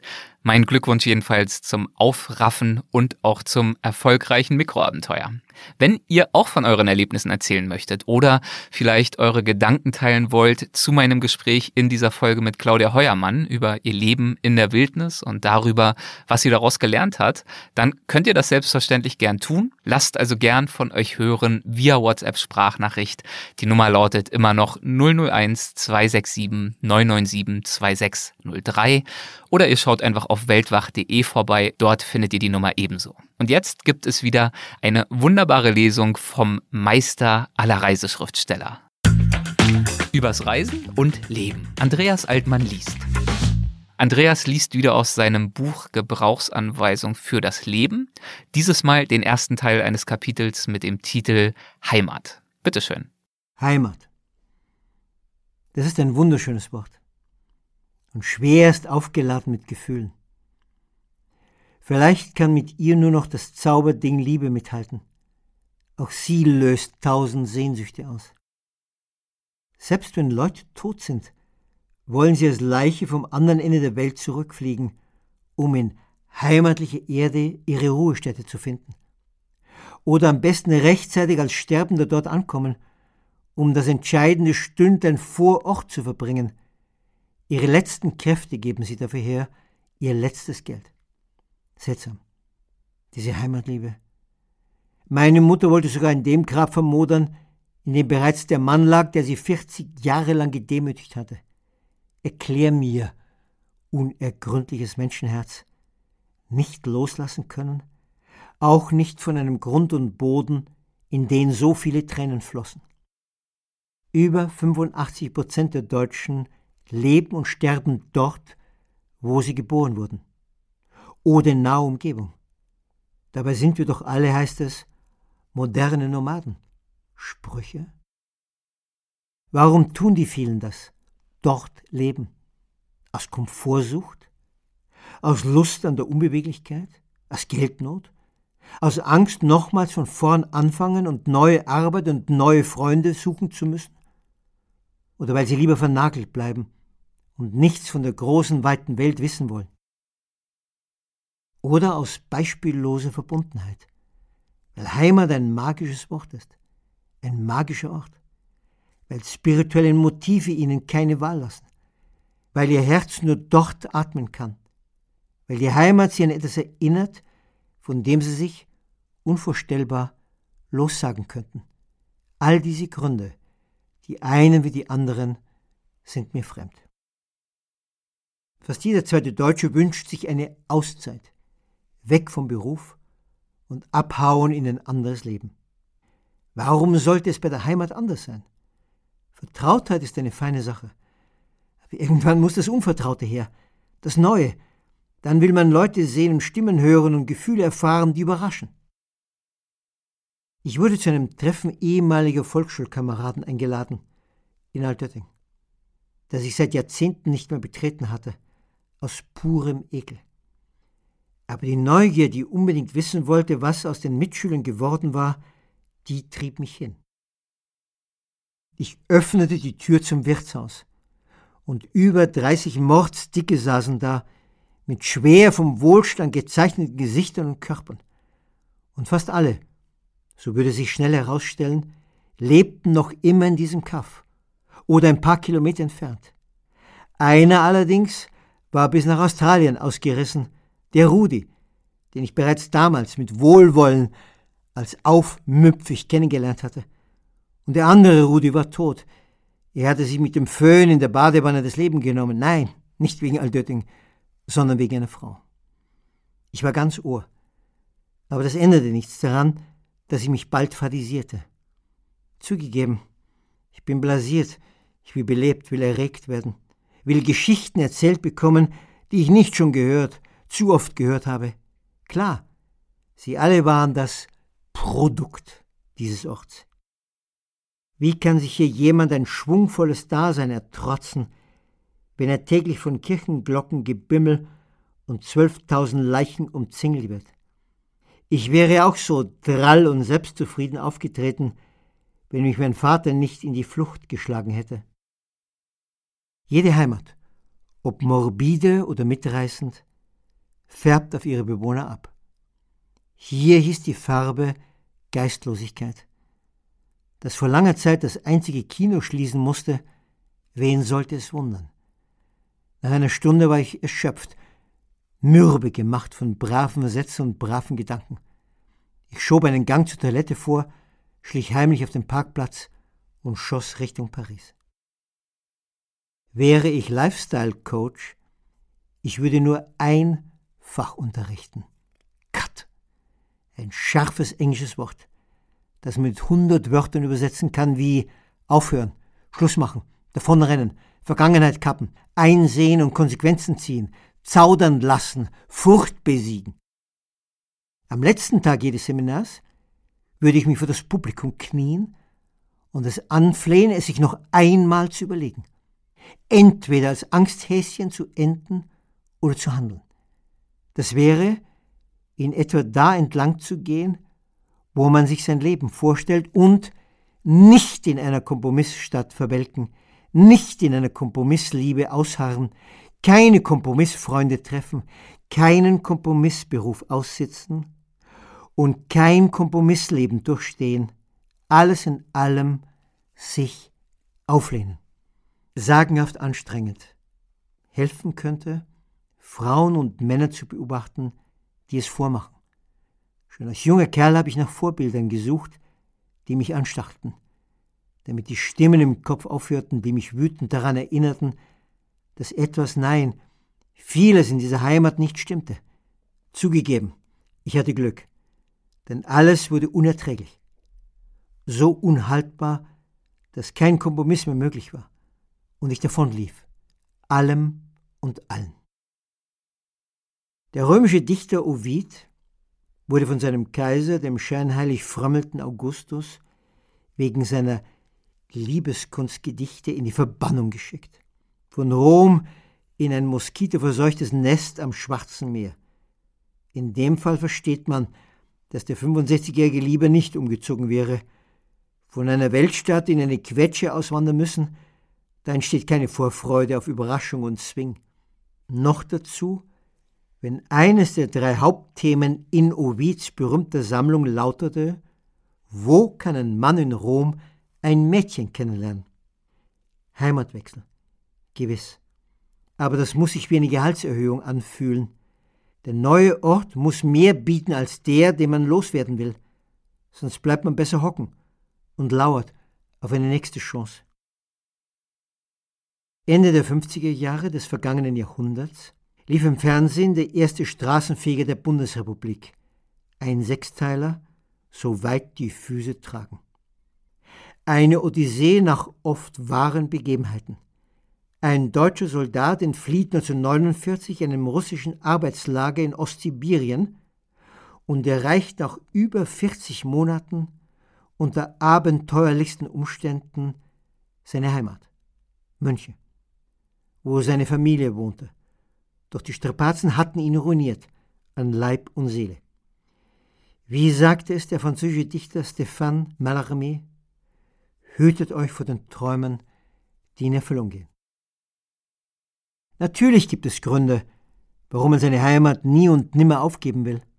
Keine billigen, wie träge Sesshaftigkeit, wie radikales Desinteresse an der Welt. Nein, hier zählen Impulse, die tief in das Herz eines Menschen reichen. Ja, die ihn auf existenzielle Weise an den einen Fleck Erde fesseln. Gründe, die den Sinn eines Menschenlebens ausmachen. Einen Teil dieses Kapitels habe ich in Kiew geschrieben. Und dort erfuhr ich eine erstaunliche Tatsache von Jegor, einem Ukrainer, den ich in der Halle meines Hotels kennengelernt hatte. Seine Mutter, wie hunderte andere auch, kehrte nach der Reaktorkatastrophe von Tschernobyl, 26. April 1986, in das verseuchte Gebiet zurück, bereits nach Monaten obwohl ihr nach der Evakuierung eine Unterkunft in der Hauptstadt angeboten worden war. Rückkehr trotz Verbot, trotz Verwüstung, trotz Verstrahlung, weil sich seine Mutter, so erzählt es der Sohn, in der neuen Umgebung heimatlos gefühlt hatte. Die gesundheitlichen Risiken bedrückten die damals 54-Jährige weniger als der Stress in der nur eine Fahrstunde entfernten Fremde. Unbedingte Liebe rührt mich immer an. Ich beneide jeden, der bedingungslos liebt. Wie Dirk, den Bauer, mit dem ich schon so lange befreundet bin. Der steht seit Jahrzehnten jeden Tag um fünf auf und macht den Buckel krumm für seine Viecher und sein Land und antwortet jedes Mal mit Nein, wenn jemand mit einem dicken Geldsack vorbeikommt und ihm das Paradies abkaufen will. Jeder Sack würde für hundert Jahre sorgloses Leben genügen. Aber ich will nicht hundert Millionen Millionär sein, meinte Dirk einmal und nahm mich mit entlang der Wiesen, über denen gerade ein leichter Abendnebel schwebte.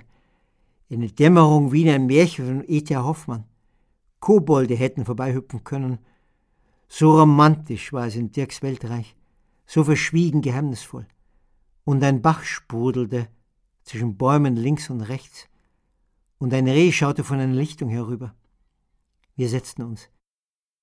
Der Bauer zog ein bisschen Gras aus der Jackentasche und drehte geduldig zwei Joints. Wir rauchten. Bisweilen hörte man ein Geräusch, ein paar Schritte entfernt, in den Büschen. Ach, die Kobolde.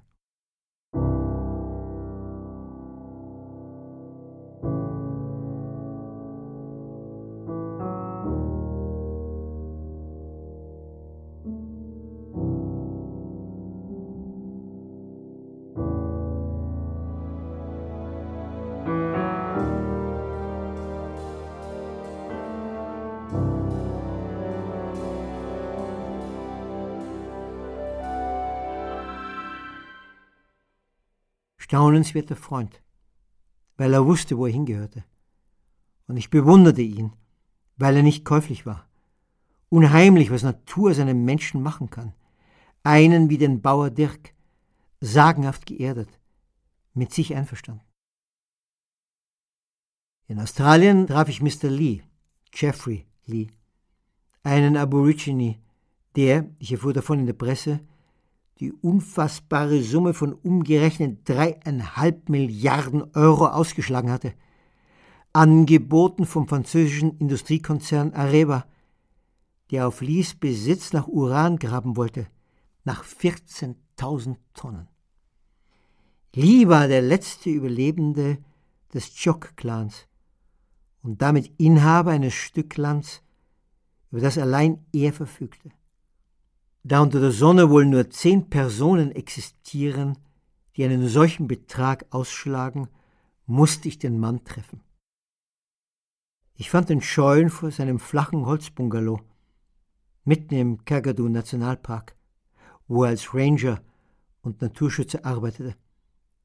Wir hatten ein langes, heiteres Gespräch, in dem es auch um Brautschau ging. Denn als einziger vom Stamm sei er, scheu, redete der 36er darüber, ein bisschen einsam geworden. Und eine Frau sei nun trotz arger Freiheitsliebe willkommen. Jeffrey gehört, wie der 11.000 Kilometer entfernt lebende Dirk, zur Rasse jener, die sich von der weltweiten Gier nicht überwältigen lassen. Hier, sagt er, liegen die Gräber meiner Eltern und Vorfahren. Ich bin nicht daran interessiert, was die Weißen mir bieten. Es bedeutet mir nichts. Ich bin hier aufgewachsen. Meine Großmutter hat mich hier auf ihren Schultern übers Land getragen und mir die Geschichten meines Volks erzählt. Schon seinem Vater und Großvater wurden Big Cars und Big Houses versprochen. Aber niemand informierte sie über die Gefahren des Minerals und die Schäden, die es anrichten kann. Auch das sei, meinte er, einer der Gründe, um den Deal kategorisch abzulehnen.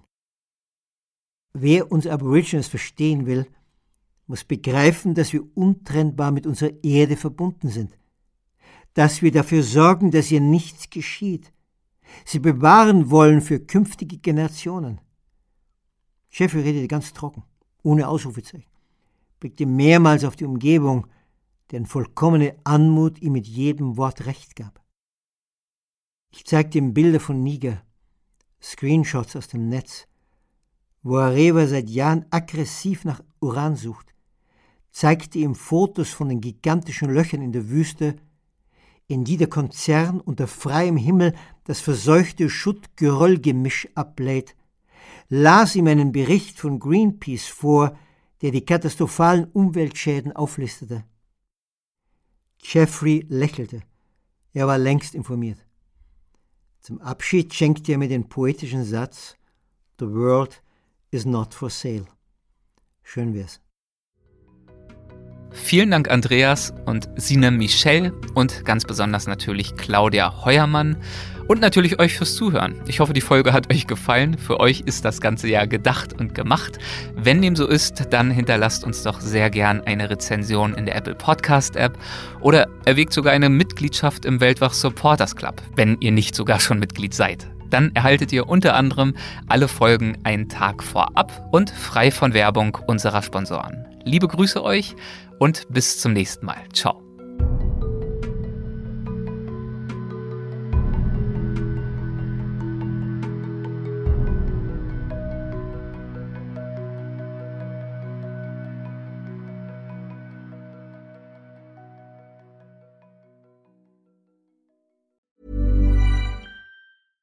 Ever catch yourself eating the same flavorless dinner three days in a row? Dreaming of something better? Well, HelloFresh is your guilt-free dream come true, baby. It's me, Kiki Palmer. Let's wake up those taste buds with hot, juicy pecan-crusted chicken or garlic butter shrimp scampi. Mm. Hello Fresh. Stop dreaming of all the delicious possibilities and dig in at HelloFresh.com. Let's get this dinner party started. Planning for your next trip? Elevate your travel style with Quince. Quince has all the jet setting essentials you'll want for your next getaway, like European linen, premium luggage options, buttery soft Italian leather bags, and so much more. And is all priced at 50 to 80% less than similar brands. Plus, Quince only works with factories that use safe and ethical manufacturing practices. Pack your bags with high-quality essentials you'll be wearing for vacations to come with Quince. Go to quince.com/pack for free shipping and 365-day returns.